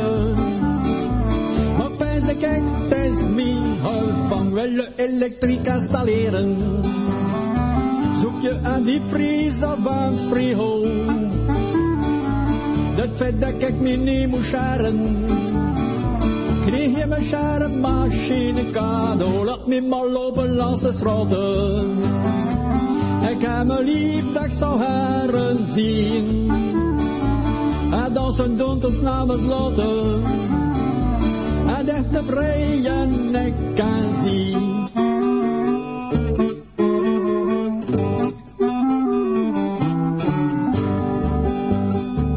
Mijn caravane hok verkopen. En mijn velo is er stel. Ik leren weer te voeten lopen. De Côte d'Azur is afbestel. Voor mijn verjaardag mag niet stoppen. Denk ik, het is heel binnenkort. Als je voor nieuwe beste kloeven. Ga niet met mij op wintersport. Laat me maar lopen langs de straten. Ik heb me lief dat ik zien. En als ze doen ons namens laten. En echt tevreden ik kan zien.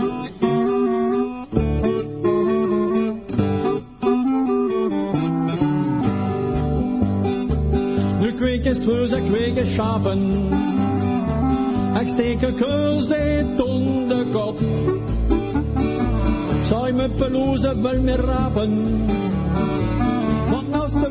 Want als de winter eten het support, laat me maar lopen langs de straten.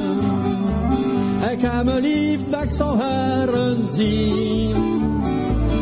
En als ze doen ons namens laten. En echt tevreden ik vakantie. Laat me maar lopen langs de straten. Ik heb me lief dat ik zou haren zien. En dansen doen tot s'avonds later. En echt een vrije vakantie.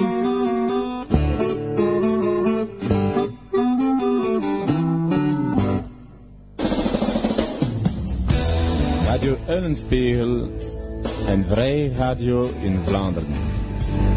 Was Willem Vermanderen? Non, het was Ah, Klerkje. Die, die zingen de liedjes van. Willem van Manderen. Ah ja. Willem Laat me maar Vermanderen, lopen qu'on langs de euh, Hmm? retrouver En vrai. Hein? lors du 6e Festival de la langue et de la musique flamande. Bah oui, c'est une c'est une bonne transition là, euh, Eric. voilà, donc on est en plein dedans là. euh, C'est pour euh, octobre, mais euh, c'est on, enfin on n'organise pas une manifestation comme ça euh, 15 jours à l'avance. Hein, c'est un c'est une grosse organisation. Une grosse organisation, d'autant que cette année, elle est couplée avec le troisième Tradiflandre organisé par les pays Les Moulins et Cœur de Flandre. Donc on est sur le site de Wemil ensemble les 8, 9 et 10 octobre. Donc euh, le public pourra re- retrouver, euh, outre notre programmation euh, culturelle habituelle, également euh, des volets sur la gastronomie locale. Salon du terroir, Salon ouais. du terroir, euh, ferme, Une ferme reconstituée, ouais. je suis sur d'une ferme. Les Maar dat rooisjepet, maar dat rooisjepet. en een polodannetje. Dametje, Ja. pour le donnetje. en, een- en een kapoentje. Un capondje. Ik weet nog. Welk?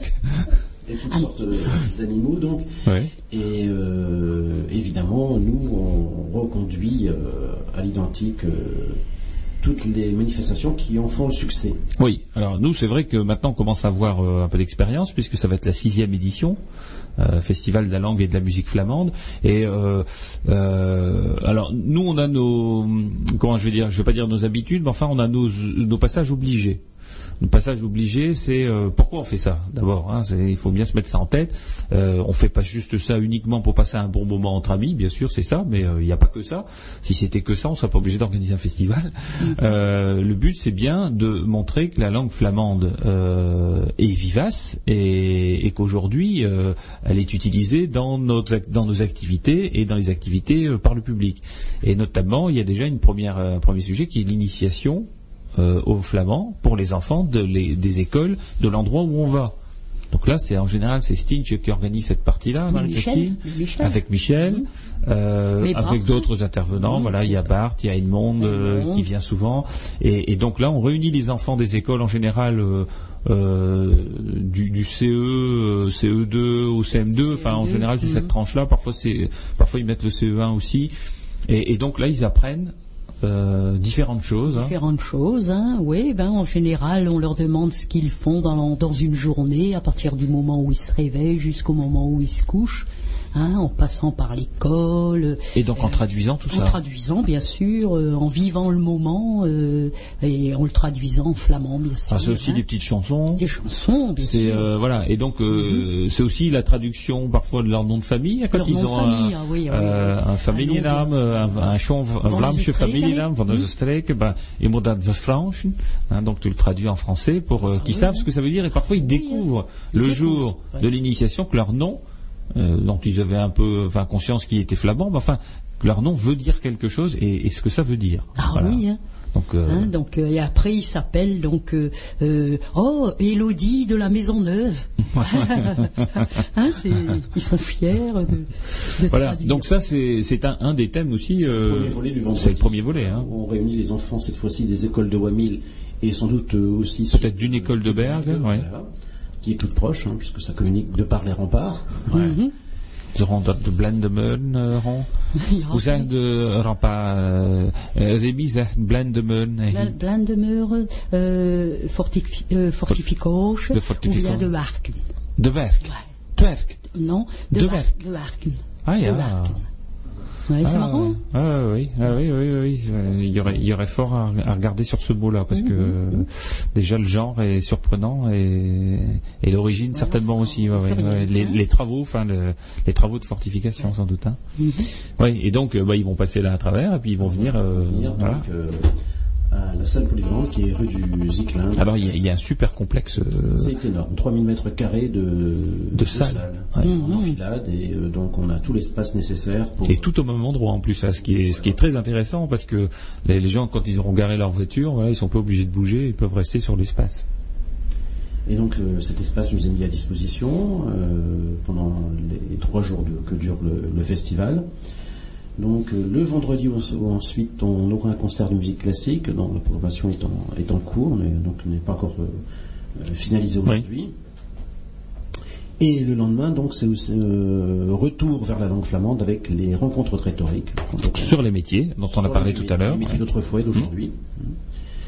Euh, également, le- la journée du samedi se conclut euh, par un bal folk et cette, euh, cette année, c'est avec le groupe euh, De Vier. De Vienne, ouais, De qui nous vient de Belgique, hein, Oui. c'est ça Oui. Et qui a déjà tourné dans la région ici, hein, d'ailleurs. À Zutphen. à Zutphen, et, ouais, et il a- Zutphen, à tu- Nazon.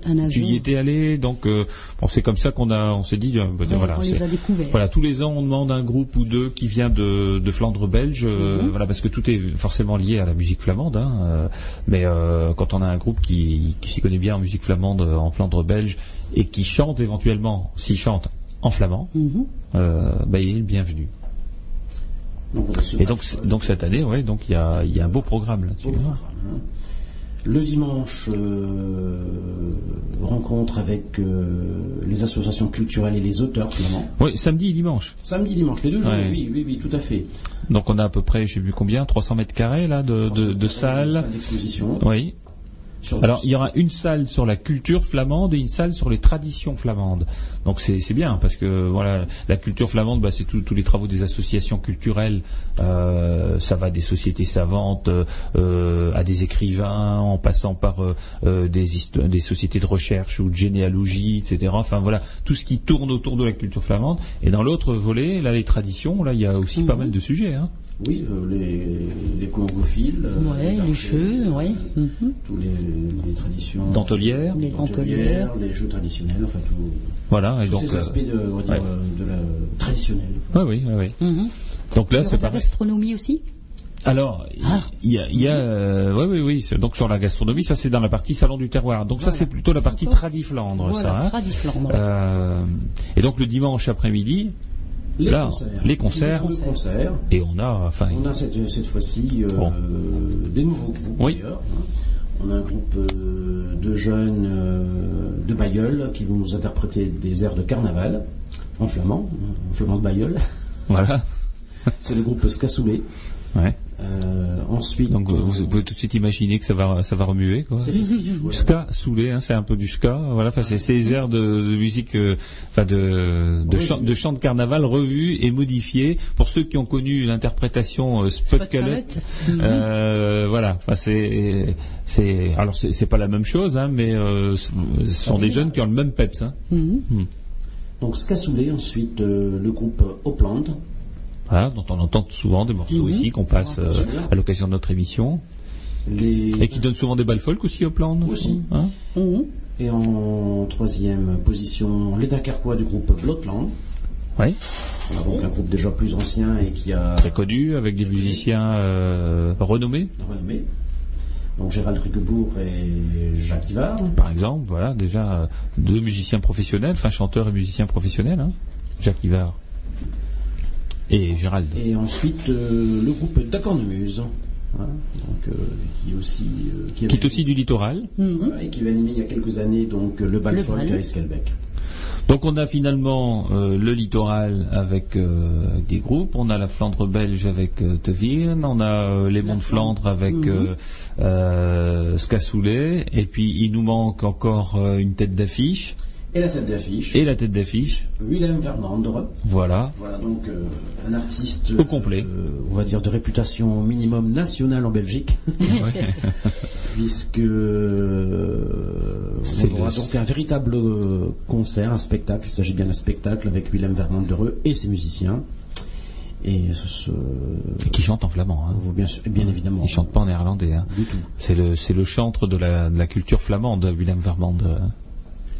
Et donc voilà, c'est lui qui, va con- conclure euh, ce festival, euh, ce sixième festival. Voilà, donc je pense que euh, rien qu'en lui-même, déjà le festival par son contenu cette année sera particulièrement intéressant.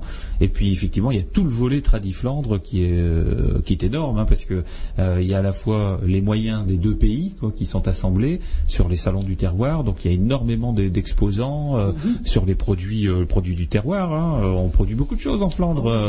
choses, on, on produit de la bière, on produit du fromage, on produit des, des, des produits à la ferme de, de consommation, mais on produit aussi euh, d'autres euh, d'autres choses que des produits qui se mangent. hein. Il y a aussi euh, euh, de la fabrication artisanale qui se fait dans pas mal de thèmes. hein. Et, et ça, c'est à mettre en avant. hein. Euh, je voyais par exemple, euh, il y a des gens qui, qui brodent, vous savez, des abécédaires, euh, des choses comme ça. On peut leur donner des voilà des petites phrases en flamand. Nous, on avait fait faire un. on donne la phrase en flamand et on le fait. Et ben ça, ça c'est aussi à promouvoir. Alors c'est pas forcément toujours des professionnels, mais n'empêche que c'est très bien fait. Et puis ce sont des passionnés qui font ça, hein, parfois dans des structures associatives et autres. Donc les- là, le salon du terroir, je pense que ça va ça va amener énormément de personnes. Hein. On attend entre 10 à 15 000 visiteurs sur l'ensemble du, du week-end des trois jours. hein. Et il y a une belle place pour se stationner là. Enfin, il y a, il y a vraiment un énorme parking. Donc, je pense que ça, ça va être euh, voilà dans des conditions en tout cas idéales, dans des salles qui sont euh, euh, très bien équipées. Euh, je pense qu'au niveau de, de l'ambiance sonore de ces salles, notamment dans la salle de concert, tout est traité pour euh, que ce soit dans la meilleure qualité. Voilà. Et, donc on en est euh, à la conception du matériel de communication. Voilà, et donc le matériel de communication, bah, il est bilingue euh, et qui sera diffusé des deux côtés de la frontière. Donc quand on dit bilingue, c'est euh, c'est pas français néerlandais. Quand on dit bilingue, c'est français flamand pour ce côté-ci de la frontière et néerlandais flamand pour l'autre côté de la frontière. Donc euh, le bilinguisme, c'est à chaque fois la langue nationale, la langue régionale. Donc ça c'est plutôt sympathique ce qui est en train de se faire là avec euh, l'appui des, deux pays. Euh, on ne peut que les saluer pour ce, ce type de choses. Alors nous on fera peut-être un petit programme spécifique aussi pour la partie festival parce qu'il y a ceux qui sont habitués à voir notre communication. Mais en tout état de cause, les deux manifestations sont bien liées sur la même affiche. On y voit Tradiflandre et le sixième festival de la langue et de la musique flamande. hein. Euh, voilà, donc on est dans les conceptions, on est dans les traductions, on est dans de la communication. devrait être disponible pour le prochain festival de Lindebom, Une Mmh. ligne de hein, de, de Lone Mhm. Plage. Donc ça c'est les 23, 24 et 25 juillet. Donc vous allez pouvoir retrouver donc euh, l'institut euh, qui tiendra un stand euh, le long de tout au cours de ce festival. Lindebom. Là c'est une petite erreur d'orthographe aussi. De... Oui. Alors on l'avait évoqué avec, euh, oui, il y a un problème de genre, donc euh, on avait évoqué avec l'organisateur de, de de Baume en disant mais pourquoi vous avez mis euh, Hut, voilà, et pas Dolin de Baume. Euh, euh, et donc, euh, et donc, il, il nous dit, bah oui, bon, enfin, au départ, euh, quand on, on a lancé le festival, on, on a écrit ça un peu en vitesse et on a pensé que c'était un neutre, et donc on a noté, on a noté euh, de Baume. Mais finalement, on l'a maintenu parce que euh, les Flamands belges disent, oui, mais si on avait dit le festival Lindeboom, on aurait dit Hut Lindeboom Festival, parce que festival c'est un autre. Et donc les gens l'interprètent comme le festival Lindeboom. Maintenant, quand ils voient Hut, c'est Hut, c'est pour, euh, c'est le raccourci de, de Hut Festival. Voilà. Et, et donc, bah, c'est resté comme ça, et c'est très bien. Enfin, voilà, à partir du moment où l'explication est donnée. Euh, donc là, on sait que c'est une énorme scène hein, aussi, euh, et dont, dont, dont parmi les partenaires, il y a Radio Unspear. Hein, donc il faut le signaler. Et, et oui, donc tout le matériel de communication pour euh, Tradiflandre et notre festival sera prêt. à cette occasion. Donc normalement, même pour fin juin, donc on pourra commencer à le diffuser dans les offices de tourisme, etc. Donc on, on aura déjà du matériel de communication là-dessus. Voilà, donc on attend 10 000 à 15 000 visiteurs, donc euh, ce sera très bien. Et des deux côtés de la frontière, ce sera encore une très belle opération de promotion pour la langue flamande. Et on verra fleurir toutes les affiches euh, en, en bilinguisme des deux côtés de la frontière avec le flamand. Voilà, une belle opportunité de, de, promotion pour notre flamand. À nu, un, un battu musique.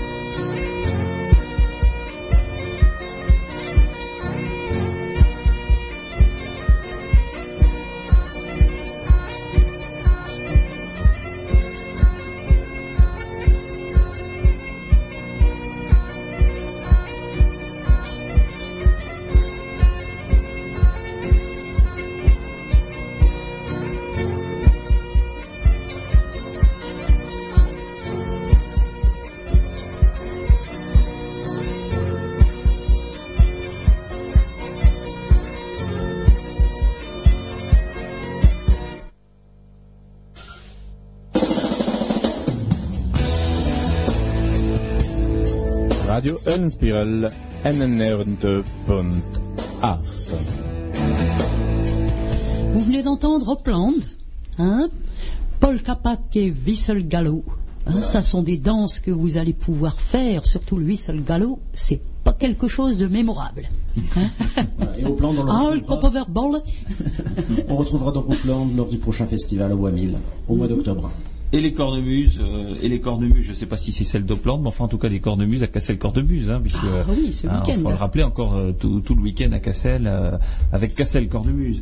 Alors les villages patrimoine, hein, c'est un, un des sujets qui euh, bah, qui a beaucoup occupé les organisateurs hein, des, des deux pays, pays cœur de Flandre et pays des moulins de Flandre.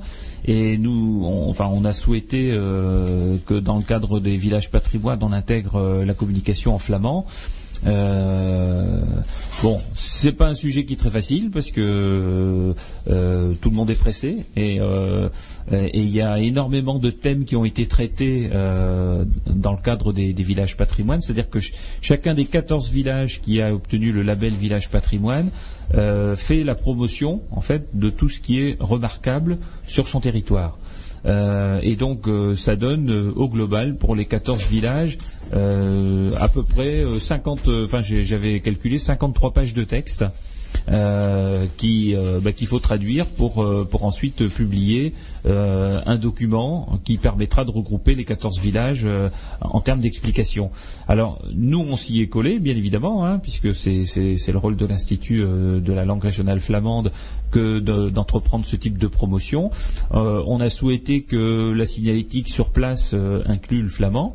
Bon après il y a des, notions de calendrier parce que démarrage de la saison touristique etc. Faut aller vite euh, euh, et bien c'est pas toujours très compatible Euh, donc euh, bah, plutôt que de faire quelque chose à moitié on préfère que euh, l'éditer d'une autre manière si si ça doit aller trop vite mais qu'au moins ce soit très bien fait.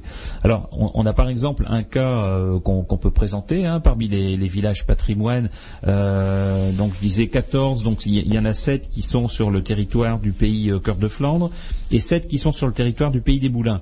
Alors sur le territoire du pays Cœur de Flandre, il y a Boskep, Godvarsveld, Renescure, Saint-Jean-Scapelle, Cercu, Stenbeck et euh, Terre de Gem. Et puis sur le territoire euh, du pays des Moulins, il y a Eskelbeck, euh, Norpen, Oxelar, Rubruck, Volkrinkov, Warem et Zegerskapelle.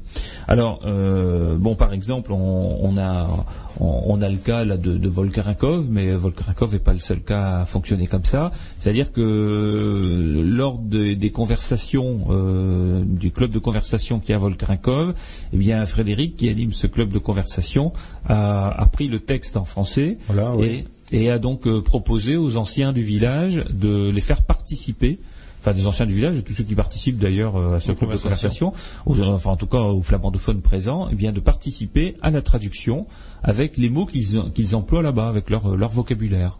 Voilà, donc euh, c'était intéressant parce qu'on a travaillé pendant plusieurs semaines sur ce sujet-là. Euh, lors des conversations, évidemment, c'était surtout à Volkrinkov des gens du village, donc ça leur a remis en mémoire quelques souvenirs en parlant de, de, de ces textes-là. Donc on a travaillé sur Il y a, ces... il y a même peut-être des choses que tu n'as pas écrites.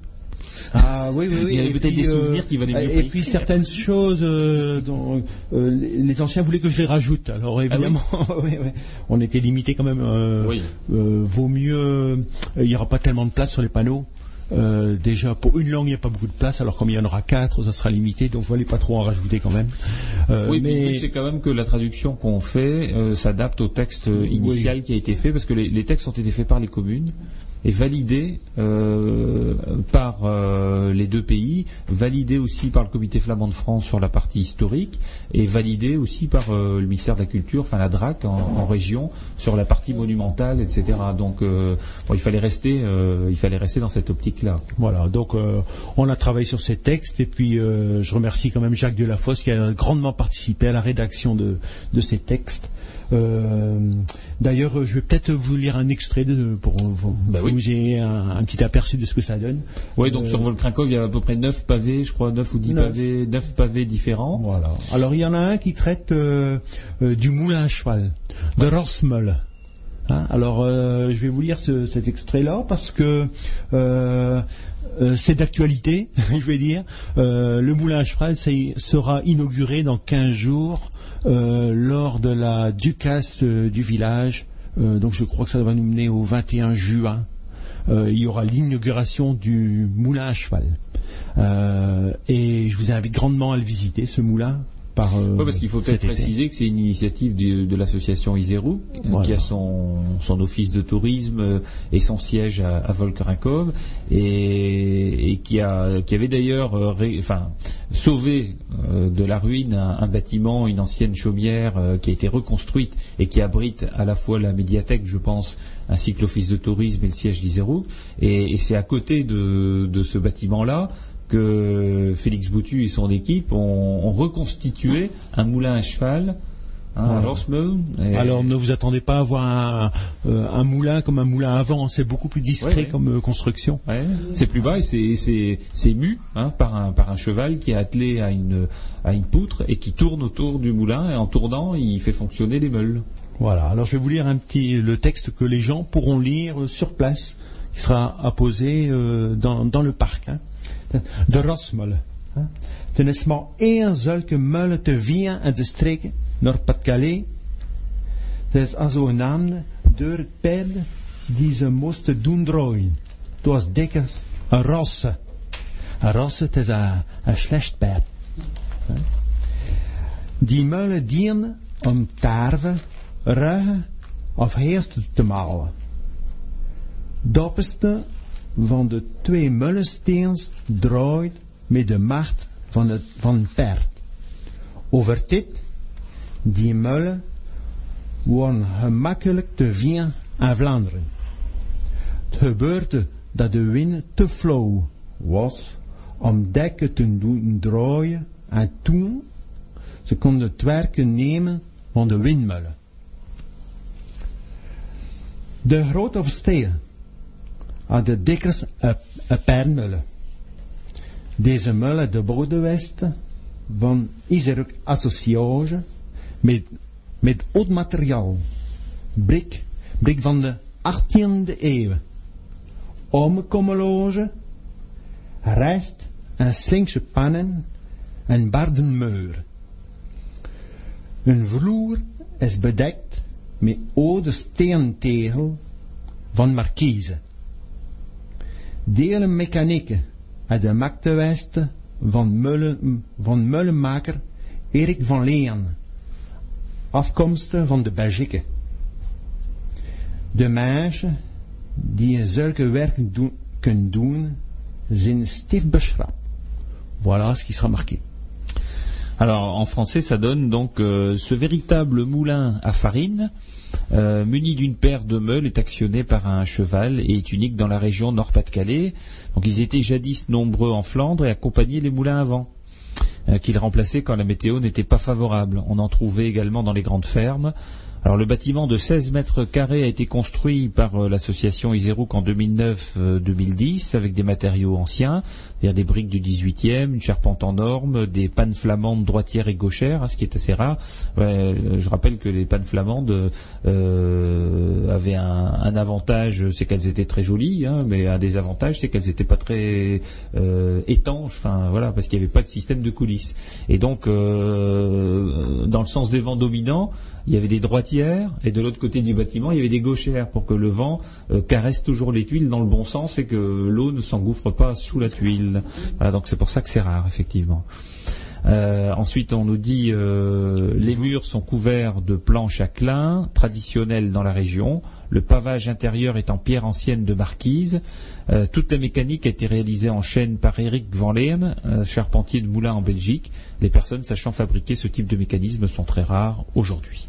Voilà, donc euh, sur euh, sur cette partie-là. Donc là, il y a neuf paragraphes comme ça sur sur et sur les autres villages, c'est pareil. Hein, sur les 14 euh, villages en tout, il y a 7, 8, 9 euh, parties qui à chaque fois bah, reprennent la totalité du patrimoine. Et donc, bah, nous, on a proposé, euh, donc il y aura des plaques, hein, Frédéric l'a dit tout à l'heure, qui seront apposées euh, près des monuments, donc en plusieurs langues. Euh, il y aura également dans chaque village une brochure euh, qui va expliquer avec un petit circuit touristique ce qu'on y trouve. Et, nous, on a proposé, bah, encore récemment, donc aux, deux pays, de, savoir si ce serait pas judicieux, eh bien, d'assembler tout ça dans un petit, petit bouquin, quoi, hein, qui reprendrait les 53 pages euh, traduites. hein, ça fait une centaine de pages plus les illustrations. Bah, voilà, ça peut faire un, beau bouquin, euh, un très beau livre euh, qui peut être diffusé dans les offices de tourisme, etc. Et, qui permet de mettre en valeur ces 14 villages avec le patrimoine écrit aussi, le patrimoine flamand. Donc je pense que ça pourrait être intéressant. On pourrait même à la limite aller plus loin et l'accompagner d'un enregistrement sonore avec un CD dedans. Voilà, ça, pourrait être parfait. Quelque chose qu'on peut écouter aussi sur un baladeur quand on, hein, un baladeur, un wanderer, euh, qu'on pourrait écouter, euh, voilà, en allant se promener dans notre campagne flamande. Ça fait des beaux sujets tout ça hein, pour euh, la promotion de notre notre Flandre. En tout cas, bravo à ceux qui s'y collent. Je sais que Michel, euh, Michel Haas, qui est souvent avec nous, ou qui aujourd'hui n'est pas dans la région, euh, travaille aussi sur ce sujet. Euh, on a sollicité Jean-Louis Martel, on a sollici- sollicité pour euh, euh, les vérifications orthographiques aussi euh, Christian Guilbard, on a sollicité Philippe Simon. Euh, tous les anciens qui nous aident à cette occasion-là, euh, en faisant appel à leur mémoire, on retrouve des mots qui parfois, quand on, quand on dit par exemple pour une église un arc de décharge, un portail roman, euh, etc. Et je me rappelle de, de- noms qui avaient été trouvés à Rubruck sur euh, des contreforts d'églises où il y a des mots typiques du vocabulaire flamand pour dire tout ça. Eh bien tout ça, si on ne va pas le collecter à l'occasion de ces rencontres avec les anciens, euh, c'est là où je dis vitesse et précipitation, ça peut pas aller de pair. Donc euh, on, doit bien, euh, on doit bien aujourd'hui faire attention de récupérer tout ce vocabulaire-là pour qu'il se retrouve dans le dictionnaire et qu'il puisse être utilisé par les par les jeunes. Voilà, on peut pas mettre n'importe quoi à la place des mots qui existaient. Donc on fait appel à leur mémoire. C'est un très beau, un très bel exercice de de travail intergénérationnel. Tout à fait, on a recensé pendant ces- cette période-là énormément de vocabulaire. hein. Ah oui, oui, oui, oui, oui, Je prends l'exemple de, euh, d'une charpente. Oui. Hein, une charpente, ben, eh bien, du côté de votre Krakov, on va dire euh, un commologe. Hein, alors, euh, commologe, quand on recherche, moi je suis Wormhout, alors je connaissais pas ce mot-là. Alors, euh, d'ailleurs, dans la conversation, tout le monde ne connaissait pas ce mot-là. Euh, je demande à Philippe Simon un petit peu de, se renseigner pour savoir d'où est l'origine de ce mot. Et puis, il s'avère que c'est l'origine vient du mot des combles, combles, qui se dit comme ça dans du côté euh, picard. Donc, euh, ça aurait été un, assemblage de, de combles. De, et, et comble, ça veut dire aussi euh, chevron. Hmm. Un, un assemblage de chevrons. D'accord. D'où le mot charpente. D'accord. Et, et donc qui a été, euh, qui a influencé euh, le, le mot flamand comme loge. Voilà. Hein, c'est de, il vient en réalité de, c'est un mot du picard. Ouais, ouais, ouais. Et, ça s'explique géographiquement, je veux dire. Hein. ouais, et puis bon, il y a d'autres mots qui peuvent être aussi utilisés euh, dans, dans, dans le- enfin, en flamand pour, euh, pour dire une charpente. Et, et donc on va plutôt utiliser un mot à un endroit plutôt à un autre. Ça fait euh, tout- enfin, des synonymes qui enrichissent notre dictionnaire. hein. C'est-à-dire quand on va regarder charpente, on, va, on va trouver plusieurs, plusieurs mots différents, comme parfois en français on a plusieurs mots pour, pour dire une chose. quoi. Voilà, donc en tout cas euh, de, beaux sujets. euh, euh, au niveau activité, au niveau de, la programmation, bah, on va rentrer dans la période estivale, hein, donc ça va être un petit peu plus calme. Ce sera peut-être l'occasion pour certains d'entre vous d'aller visiter le centre de ressources documentaires aussi à Stanford, qui, je le rappelle, est ouvert le lundi, le mardi, le mercredi et le premier samedi de chaque mois. Et puis voilà, c'est de 9h à midi, de 14h à 17h. Euh, vous y serez accueillis, si c'est en début de semaine, euh, par euh, Nicolas, si c'est en, et si c'est en milieu de semaine, donc euh, le mercredi, il y a Nicolas et Joël qui sont présents euh, pour vous accueillir et vous renseigner. Voilà. Ce sera aussi à l'occasion de, nous rencontrer lors du festival Lindebaum. Hein, donc, euh, euh, je rappelle que c'est le 23, le 24 et le 25 juillet. Et que bah, d'ici là, 23, 24, 25 juillet, euh, Radio Ulspel aura peut-être retrouvé une antenne plus grande, plus euh, et qui diffusera euh, à nouveau plus loin, puisque je vous rappelle que le bâtiment qui euh, sur lequel était l'antenne euh, euh, a souffert de, de problèmes de structure et a dû être abattu. hein, voilà, et donc bah, il faut retrouver un nouvel espace. hein, et donc ce sera certainement d'ici là, j'espère en tout cas, la solution sera trouvée. Tot naast de maand, tot naast de maand, om maar naast uitzending. En, en nu uh, een laatste beetje Vlaamse muziek uh, het einde van, van de uitzending van, van juni. Het is Edmond, Edmond, Vanille. Ja, Quand ik een boek. kan ik een boek? Ja. J'avais un livre. ja.